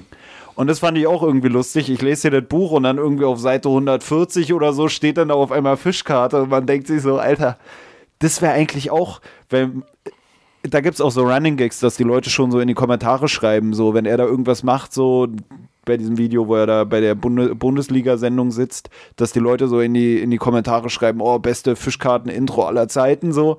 weil man immer so denkt, oh, eigentlich wäre es geil, wenn jetzt Fischkarte kommen würde. Und dann lese ich hier dieses Buch und auf Seite 140 kommt Fischkarte und ich denke mir so, Alter, das wäre eigentlich auch mal geil, so ein fettes Buch schreiben, nur um dann irgendwann zu revealen, so von wegen, jetzt kommt die Fischkarte. Aber äh, ansonsten ein Wort, Ah. was mir einfällt. Ja, weil ich habe so grundsätzlich darüber nachgedacht, aber Blitz gescheitert, finde ich jetzt, äh, da hast du eine kreative Wortneuschöpfung quasi kreiert. Stimmt, den können wir auch so verwenden, so, Alter, guck mal hier, der ist am Blitz gescheitert. da. Nee, und ja, jetzt aber jetzt ohne Spaß. Ich finde, das kann man ruhig nehmen als Begrifflichkeit. Ich werde versuchen, es zu etablieren. Blitz gescheitert ist jemand, der so an so ein, an seiner Verkopftheit so scheitert. Weißt du, was ich meine? Ja, ja, ja, ja. So. Und Finde ich, ey, ich finde es auch ein geiles das, Wort. Das ist jetzt ein geiles Wort. Blitz gescheitert. Äh, ich fand Blitz gescheit schon gut. ja. Weil äh, normalerweise sagst du, ja, der ist super intelligent, aber blitzgescheit ist so ein Wort, deswegen fand ich das schon gut. Und blitzgescheitert ist, wenn du so an deinem, an deiner verkopften Scheißart scheiterst oder scheiterst aufgrund der Tatsache, dass andere mit deiner Intelligenz nicht kommen. Genau, genau, ja, ja. Und das ist jetzt hiermit äh, Aufruf an alle Menschen. Das sollte das Jugend nächste Jugendwort des Jahres werden, sollte in den Duden aufgenommen werden. Blitz gescheitert. Das haben wir uns jetzt weggemerkt. Die Folge ist Blitz gescheitert, definitiv. Und dieses Wort äh, jetzt im aktiven Sprachgebrauch wird es verwendet. Und wenn man damit jemanden beleidigen will, der den Podcast noch nicht kennt und so sagen will, Alter, guck mal, der ist ja auch blitzgescheitert, so, um sich so ein bisschen über ihn lustig zu machen, dann kannst du auch sagen, das ist doch ein blitzgescheitert Typ. Weil da wird man nicht raushören, dass da ein Doppel-T in der Mitte vorhanden ist, könnte man auch als Folgentitel nehmen, blitzgescheitert Typ. Und du kannst ihn gleichzeitig beleidigen. Das ist eigentlich wirklich geil, wenn wir das nächste Mal vielleicht auch so einen treffen, wo wir uns denken, Alter, der ist eigentlich gar nicht so doof, aber irgendwie hat das doch verschissen. Da kann man dann so sagen, ah, Pelle, guck mal, der ist doch echt ein blitzgescheitert. Also, äh, wir werden eine Rubrik einführen. Wir werden uns diese Worte, entweder wir kreieren die Worte dann neu oder äh, suchen uns einfach ein Buch, äh, ein Wort aus dem Buch, was wir irgendwie bezeichnend finden oder lustig oder was auch immer. Und die sammeln wir auch auf der Instagram-Seite. Stabile Seitenlage Podcast. Und da könnt ihr euch das ein oder andere äh, clevere Wort nochmal dann äh, zu Gemüte führen. Da müssen wir das dann nochmal genau beschreiben, was wir darunter äh, subsumieren sozusagen. Er verbrachte seine Kindeszeit vergnügt, doch heute ist er ein blitzgescheitert Typ. In diesem Sinne. Nee, Ähm, äh, finde ich, sollten wir machen. Äh, Also. Noch was, äh, wo ich hier an deine Anwandlung von dem Erotik-Thriller denken musste. Ist jetzt nochmal ein anderes Thema oder wolltest du noch was dazu? Nee, nee, nee, ich bin durch. Blitz gescheitert. Da Richtig geiles ich, Wort, richtig geiles Wort. Ey. da habe ich hier eine, einen kleinen Auszug aus dem Buch und zwar hat mich das auch so ein bisschen so an so eine Junggesellenbude äh, erinnert. Und zwar stand hier, trotz des offenstehenden Fensters durchdrang der Geruch von Leder und Wichse die ganze Wohnung. ja, das sage ich auch. Befangen legte Hans seine Hand in die harte, breite Rechte des Meisters. Also, das finde ich auch so, das sind so zwei Sätze, da denke ich mir so, das wäre auch geil, wenn man mal selber ein Buch schreibt. Also, wir könnten uns ja auch, man könnte mal irgendwie in, in Angriff nehmen, irgendwann selber ein Buch zu schreiben. Und das war sowas, wo ich mir dachte, das sind so Sätze, die könnte man, wenn wir vielleicht versuchen würden, so ein Buch aus vielen Sätzen zusammenzuschreiben, die, die uns im, im Zuge unserer Lektüren hier äh, unter die Augen treten, dass wir selber eine Geschichte aus Sätzen zusammenschreiben. Das ist, finde ich, eine geile Stelle, weil da hast du so viel, was passt. Leder, Wichse, Meister. Das, das könntest du auch in so einer SM-Keller-Szene irgendwie machen und keinem würde auffallen, dass das aus so einem Buch hier kommt. Auf jeden Fall. Ähm, wir haben jetzt Blitz gescheitert. Und äh, dann bin ich mal gespannt. Ähm, wir machen irgendwann so ein ganzes Wörterbuch einfach. Stabile Seitenlage, Wörterbuch oder so. Vielleicht wird das auch dann das Buch. Mit Das kleinen, geil, äh, ja. mit kleinen Anekdoten. Weißt du, so das Blitzgesche Alter, äh, das wäre eigentlich wirklich das geil. blitzgescheiterte Wörterbuch. Wahrscheinlich ist es wirklich blitzgescheitert, weil es an unserer verkopften Scheißart wieder scheitert. Also wie mein, wie mein Deutschlehrer immer zu sagen pflegte, schreibt das mal in euer Glossar. Wobei ich dann schon sagen musste, äh, müssen wir Glossar auch ins Glossar schreiben? Keine Ahnung, was das ist so, weißt du? Also, da ging es auch schon immer Ja, los. vor allem mein Glossar war ja in meinem Rucksack, wenn dann, zusammen mit ungefähr 5000 anderen Blättern, die lose in dieser Tasche waren, wo ich dann mich nie getraut habe, diese Blätter einfach alle wegzuschmeißen, aber auch nie wieder Lust hatte, innerhalb dieser Blätter irgendwas eigentlich zu suchen und deswegen war es eigentlich so, also eigentlich habe ich immer fast die gesamte Schulzeit über einen riesigen Papiermüllkorb mit mir rumgetragen irgendwie. Also, ey, meine Dings war eine Katastrophe. Meine Hefter, nennen wir es mal Hefterführung. Ich hatte mal so Hefter, die Hefter waren immer richtig dünn und die losen Blätter waren einfach so, so wie so fünf Telefonbücher oder so. Das war geisteskrank. Das war immer das Beste, wenn man dann den Hefter abgeben musste und dann noch so äh, erstmal irgendwo ein liniertes Blatt sich gesucht hat, wo man dann fett irgendwie mit zwei Buntstiften Kunst draufgeschrieben hat, das dann vorne rauf geheftet und abgegeben. Das war bei mir so der Klassiker. Oder erstmal suchen, ob man Hefter findet, dann diesen Schniepel da drin, den kommt man ja zum Glück einmal nochmal von der Rückseite beschriften, umdrehen, äh, Nee, Kunst du- draufschreiben, reinfädeln in den eigentlichen Deutschhefter und Nee, fertig. nee, weißt du, was bei mir da wieder die Sache war? Da war wieder dieses Perfektionismus-Thema. Ich habe mir meistens einen Hefter geliehen von irgendeinem, äh, von irgendeinem Strebermädchen, von so einem Pferdemädchen. Übrigens, Pferdemädchen ist auch so ein Wort. Pferdemädchen ist auch richtig gut. So, so. Ähm, und dann habe ich diesen ganzen Ordner abgeschrieben. Ich habe den dann auch nicht einfach kopiert oder sowas, wäre ja auch aufgefallen. Aber das hat mir dann schon wieder fast Spaß gemacht. So, da habe ich so richtig ordentlich das so aufgeschrieben und dann da irgendwelche Bilder dazu gemalt und so.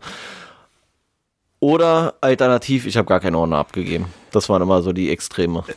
Ja, mir hat es auch fast Spaß gemacht, aber auch nur fast, deswegen habe ich es nicht gemacht. Aber ich muss sagen, mein Bruder hat sogar auch mal einen kompletten Ordner kopiert und ich habe nicht gehört, dass er da irgendwie Punktabzug bekommen hätte für. Also der Ordner war dann ja perfekt, aber war eigentlich nicht sein Ordner. Also das ist halt auch lustig, wenn man äh, das ganze Semester über seine Prüfungen schreibt oder so und seine Klausuren und dann wird auf einmal der Ordner eingesammelt und man denkt sich so, ich habe doch alles, was eigentlich relevant war, geleistet. Also was bringt dir jetzt noch dieser Ordner, weißt du? Also Ey, das ist einfach, nee, weißt du, was ist? Um- Äh, ich glaube, meine, meine Theorie ist, dass man es nur gemacht hat, um die Note von diesen ganzen Pferdemädchen, von diesen ganzen Pferdemädchen nach oben zu ziehen, die eigentlich das ganze Jahr über nicht mitgemacht haben, aber den Ordner, den kannst du ja dann wieder in die mündliche Note, wo ich auch so denke, wie kann denn eine schriftliche Arbeit eine mündliche Note sein? Macht sowieso in meinen Augen. Aber ja, es ist halt wirklich Sinn, aber- lustig, dass es nie von Relevanz ist, was wie dein Ordner aussieht. Weil eigentlich müsste man ja sagen, es ist wichtig, einen gut geführten Ordner zu haben, damit man sich gut auch auf die Prüfungen vorbereiten kann. Aber dann am Ende des Schuljahres zu sagen, zeig doch mal deinen Ordner, da denke ich mir so, ja, und was willst du jetzt damit bewirken? Dann erstelle ich mir halt einen Ordner. So war es dann ja auch meistens, hat man sich das dann irgendwie noch zusammengesammelt, wenn man nicht komplett drauf geschissen hat. Und dann gibst du halt einen Ordner ab, aber denkst dir so, ja, warum, Alter? Ja, das Warum? Ist einfach, das so, ist macht einfach, das weil doch eine Woche vor der Klausur, dann hätte man immerhin eine Lerngrundlage. Okay, ich hätte dann auch nicht gelernt, aber Ja, aber dann hätte man, dann hätte ich jedes Mal vor der Klausur erstmal fünf Tage meinen mein Ordner suchen müssen, damit ich dann äh, eine Lerngrundlage habe und hätte dann aber nicht mehr lernen können, weil ich ja nur damit beschäftigt gewesen wäre, irgendeine Scheiße abzuschreiben. bei mir war immer das Gute, ich hatte die Ordner eigentlich auch immer auffindbar, weil äh, irgendwie am, am dritten Schultag oder so des, äh, des ersten neuen Schuljahres hat man die ja dann immer mal irgendwie wieder rausgepackt, um die Tasche anders zu befüllen und dann lagen die Ordner eigentlich die ganze Zeit im Zimmer rum. Und äh, da hatte man eigentlich immer einen Ordner auf Lager zu Hause. Aber das Problem war ja auch genauso wie wenn, wenn der Schulfotograf kam. Das ist ja auch so ein Thema für sich. Ey, Schulfotograf. Dann war es so immer eine schon zu Opfer, spät, wenn man realisiert hat, oh fuck, heute muss ich abgeben. Dann lag der Ordner doch zu Hause immer noch auf äh, dem Boden, da wo er seit Ey, fünf Monaten lag. Und Schulfotografen, da hatte ich auch immer das Problem, wenn die Schulfotografen kamen, immer ausgerechnet an dem Tag zu spät aufgestanden, nichts in die Haare geschmiert, wie so ein Dödel zur Schule gegangen. Äh, Ja, einmal das. Und dann hast du diese Bilder gekauft früher oder deine Mutter oder so? Ja. Echt, ja. Ich habe, glaube ich, nie diese Bilder vom Schulfotografen genommen, weil ich erstens fand ich das immer total affig und dann war es immer gefühlt so, du sitzt da wie so ein Vollidiot, verrenkst dich irgendwie wie so ein, wie so ein Schlangenmensch und danach ist dann so, ja, hier, äh, willst du die 10 Bilder kaufen für 120 Euro? Und du denkst so, wofür 120 Euro, Alter? Also die waren immer richtig teuer, oder? Ne, ich glaube, bei uns waren so Mitte 20 oder so insgesamt. Aber es haben Die hat dann ja 25 Euro? Nee, bei uns irgendwie so. teuer, glaub Aber ich, was ich halt auch immer geil fand, waren so Leute, die dann extra mit einem Anzug zur Schule kamen. Ja, richtig albern, so in der sechsten Klasse kommst du mit so einem Anzug. Ja, und man denkt sich so, ey. wofür willst du diese Fotos haben? Also da fragt man sich dann auch, was, was haben die für Eltern, dass die Eltern dann auch so sind, oh, wenn der Fotograf kommt, muss ich so anziehen. Ich glaube, meine Mutter fand es sogar irgendwie sympathisch, dass ich halt so aussah, wie ich aussah. Und wenn ich zu Hause rumgelaufen bin, habe ich mir auch nicht immer was in die Haare geschmiert. Also meine Mutter hat dann Schulfotos von mir bekommen, die auch aussahen, wie ich aussah. Und da fällt mir auch was ein, was auch geil war, in der Grundschule. Ein Mädel, was Luise hieß, hat sich auch schick gemacht für die, ähm, für, für den Schulfotografen, hat sich ihre Haare da hinten gemacht zum Zopf.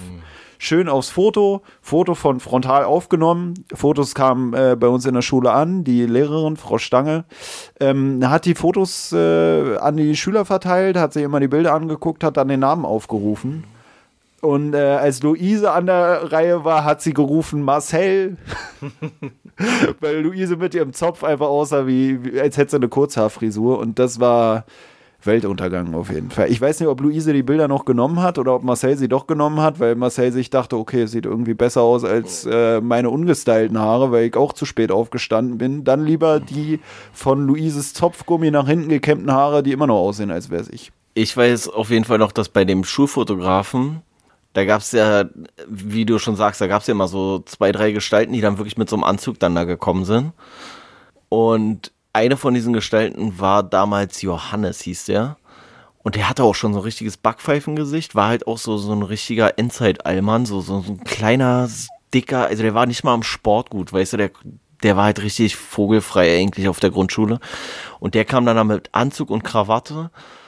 Und als der Schulfotograf dann fertig war, immerhin als der Schulfotograf fertig war, ist der richtig so, ey, die haben den richtig therapiert, ey. Ich hatte damit nichts zu tun, ich wasche meine Hände in Unschuld, aber der ist dann richtig da irgendwie auf dem Schuh so verprügelt worden und so mit seiner Krawatte und dann war alles zerrissen und alles dreckig und so. Ja. Und dann dachte ich auch so, ey, das hat's nicht, das hat sich nicht gelohnt, für diese Drecksfotos vom Schulfotografen verprügelt zu werden, hat keinen Sinn gehabt, auf jeden Fall. Das war mega witzig. Also er hat er hat's sich selber schwer gemacht. Außerdem war diese Krawatte auch gleichzeitig noch äh, quasi sein Verhängnis, weil er daran äh, wunderbar durch den Dreck gezogen werden konnte. Das war auch übel. Ja, äh, wollen wir zum Schluss kommen? Können wir von mir aus eigentlich machen. Wie ist denn dein, dein abschließendes Fazit zum Buch? Mm. Also ich fand's Buch alles in allem eigentlich äh, ziemlich gut, auch wenn ich mich immer noch, also, also mich hat wirklich mit am meisten äh, beschäftigt, auch dieser Gedanke, was die äh, Oma dir damit sozusagen mitteilen wollte, also diese ehemalige Deutschlehrerin, die dir das empfohlen hat, also was genau äh, ihre Botschaft war mit dem Buch oder was ihre Intention dahinter war. Irgendwie würde ich sie gerne fragen, wie genau sie das Buch aufgefasst hat oder inwiefern es sie vielleicht auch in ihrem Leben beeinflusst hat. Ob sie es vielleicht gelesen hatte, bevor sie irgendeine Entscheidung getroffen hat, wo es in ihrem Leben weitergeht. Aber ähm, ja, wie gesagt, ich fand es halt vom Schreibstil, muss ich sagen, der Lesefluss war sehr gut. Ich hatte nur das Gefühl, es sind irgendwie 300 Seiten Inhalt auf 160 gequetscht. Weißt du, also, dass die Seiten halt nicht aufgelockert genug sind. Vom, von einer reinen Wortdichte her war es wahrscheinlich doppelt so viel wie bei Büchern mit der gleichen Seitenanzahl, die wir bereits gelesen haben. Ich fand es aber vom Schreibstil sehr gut. Ich habe ja auch schon gesagt, dass das, was du ja auch bestätigt hast, dass man so das Gefühl hatte, okay, der Autor, der ist richtig nah am Geschehen. Also äh, wenn er da auch richtig so die, die Landschaften schildert oder den Alltag da schildert oder irgendwelche Personen auch zum Teil erklärt, die eigentlich gar nicht eine richtige Rolle spielen im Buch. So einfach so, ach ja, und damals lief er ja da immer lang und mh, wo man dann zum Teil auch beim Lesen dachte, okay, äh, ja, vielleicht hätte ich die zwei Seiten auch kurz weglassen können. Ich hätte jetzt nicht das Gefühl gehabt, dass mir da was fehlt. Aber ähm, ja, alles in allem fand ich das äh, Buch eigentlich ziemlich gut, würde ich sagen. Also ähm, schlecht fand ich es auf jeden Fall nicht. Ja, also ich habe ja schon gesagt, dass ich es äh, eigentlich wirklich schon fast äh, als Pflichtlektüre unter anderem auch in die Polizeiausbildung geben würde. Und grundsätzlich. Ach, eine Sache, die mir noch einfällt, wo du gerade sagst, Pflichtlektüre. Ähm, war, fand ich auch lustig, als der Giebenrat da so irgendwie übermüdet erscheint irgendwie oder im Unterricht so nicht ganz bei der Sache ist, dass dann äh, der Lehrer irgendwie ihn konfrontiert und so fragt, hey, was ist denn los? Äh, mit, hast dich vielleicht die ganze Nacht mit irgendeiner Lektüre, äh, äh da dachte ich mir auch so, ey, das kann aber auch nur aus, aus so dem Jahrhundert stammen. So. Naja, oder so von früher, weil ich mir dachte, okay, früher, was hattest du da anderes? Da haben die Leute wahrscheinlich wirklich noch gelesen und heutzutage würde keiner mehr annehmen, wahrscheinlich auch nicht in so einem, in so einem in so einen hochgebildeten Kreisen so von wegen, oh, du hast aber zu viel gelesen wahrscheinlich, mein Junge. Ich glaube, ja. auch meine Dozentinnen hätten es heute nicht erwartet, als ich mit denen das Gespräch habe, dass ich auch unter anderem durchs viele Lesen irgendwie so ein bisschen übermüdet bin oder durch die viele Zeit, die ich dafür irgendwie aufwenden muss. Aber bei mir ist es ja sogar genau der Fall.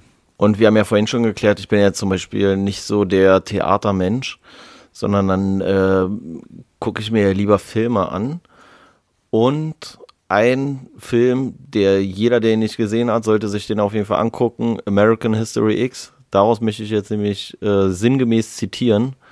Wenn man selber nicht mehr besser formulieren kann, dann soll man sich von jemand anderem ein treffendes Zitat suchen. Und zum Abschluss würde ich hier einen äh, bezeichnenden Satz aus diesem, aus diesem Buch hier äh, vorlesen wollen, den ich sehr treffend und passend fand. Und immer wieder sind es vor allem die von den Schulmeistern gehassten, die oft bestraften, die Entlaufenen davongejagten, die nachher den Schatz unseres Volkes bereichern. Manche aber, und wer weiß wie viele, verzehren sich in stillem Trotz und gehen unter. Und mit diesen Worten würde ich die Folge hier beenden wollen. Und dieses Zitat und noch ein, zwei andere, die ich äh, treffend fand, ähm, könnt ihr dann nochmal auf der Instagram-Seite nachlesen wenn ich ihm genehmige, meine ganzen Aussagen dort als Zitat hochzuladen, natürlich. Nur. Es geht hier um die Aussagen aus dem Buch, mein Freund, nicht um deine. Schönen Feierabend. Auf Instagram erreichbar unter stabile Seitenlage Podcast.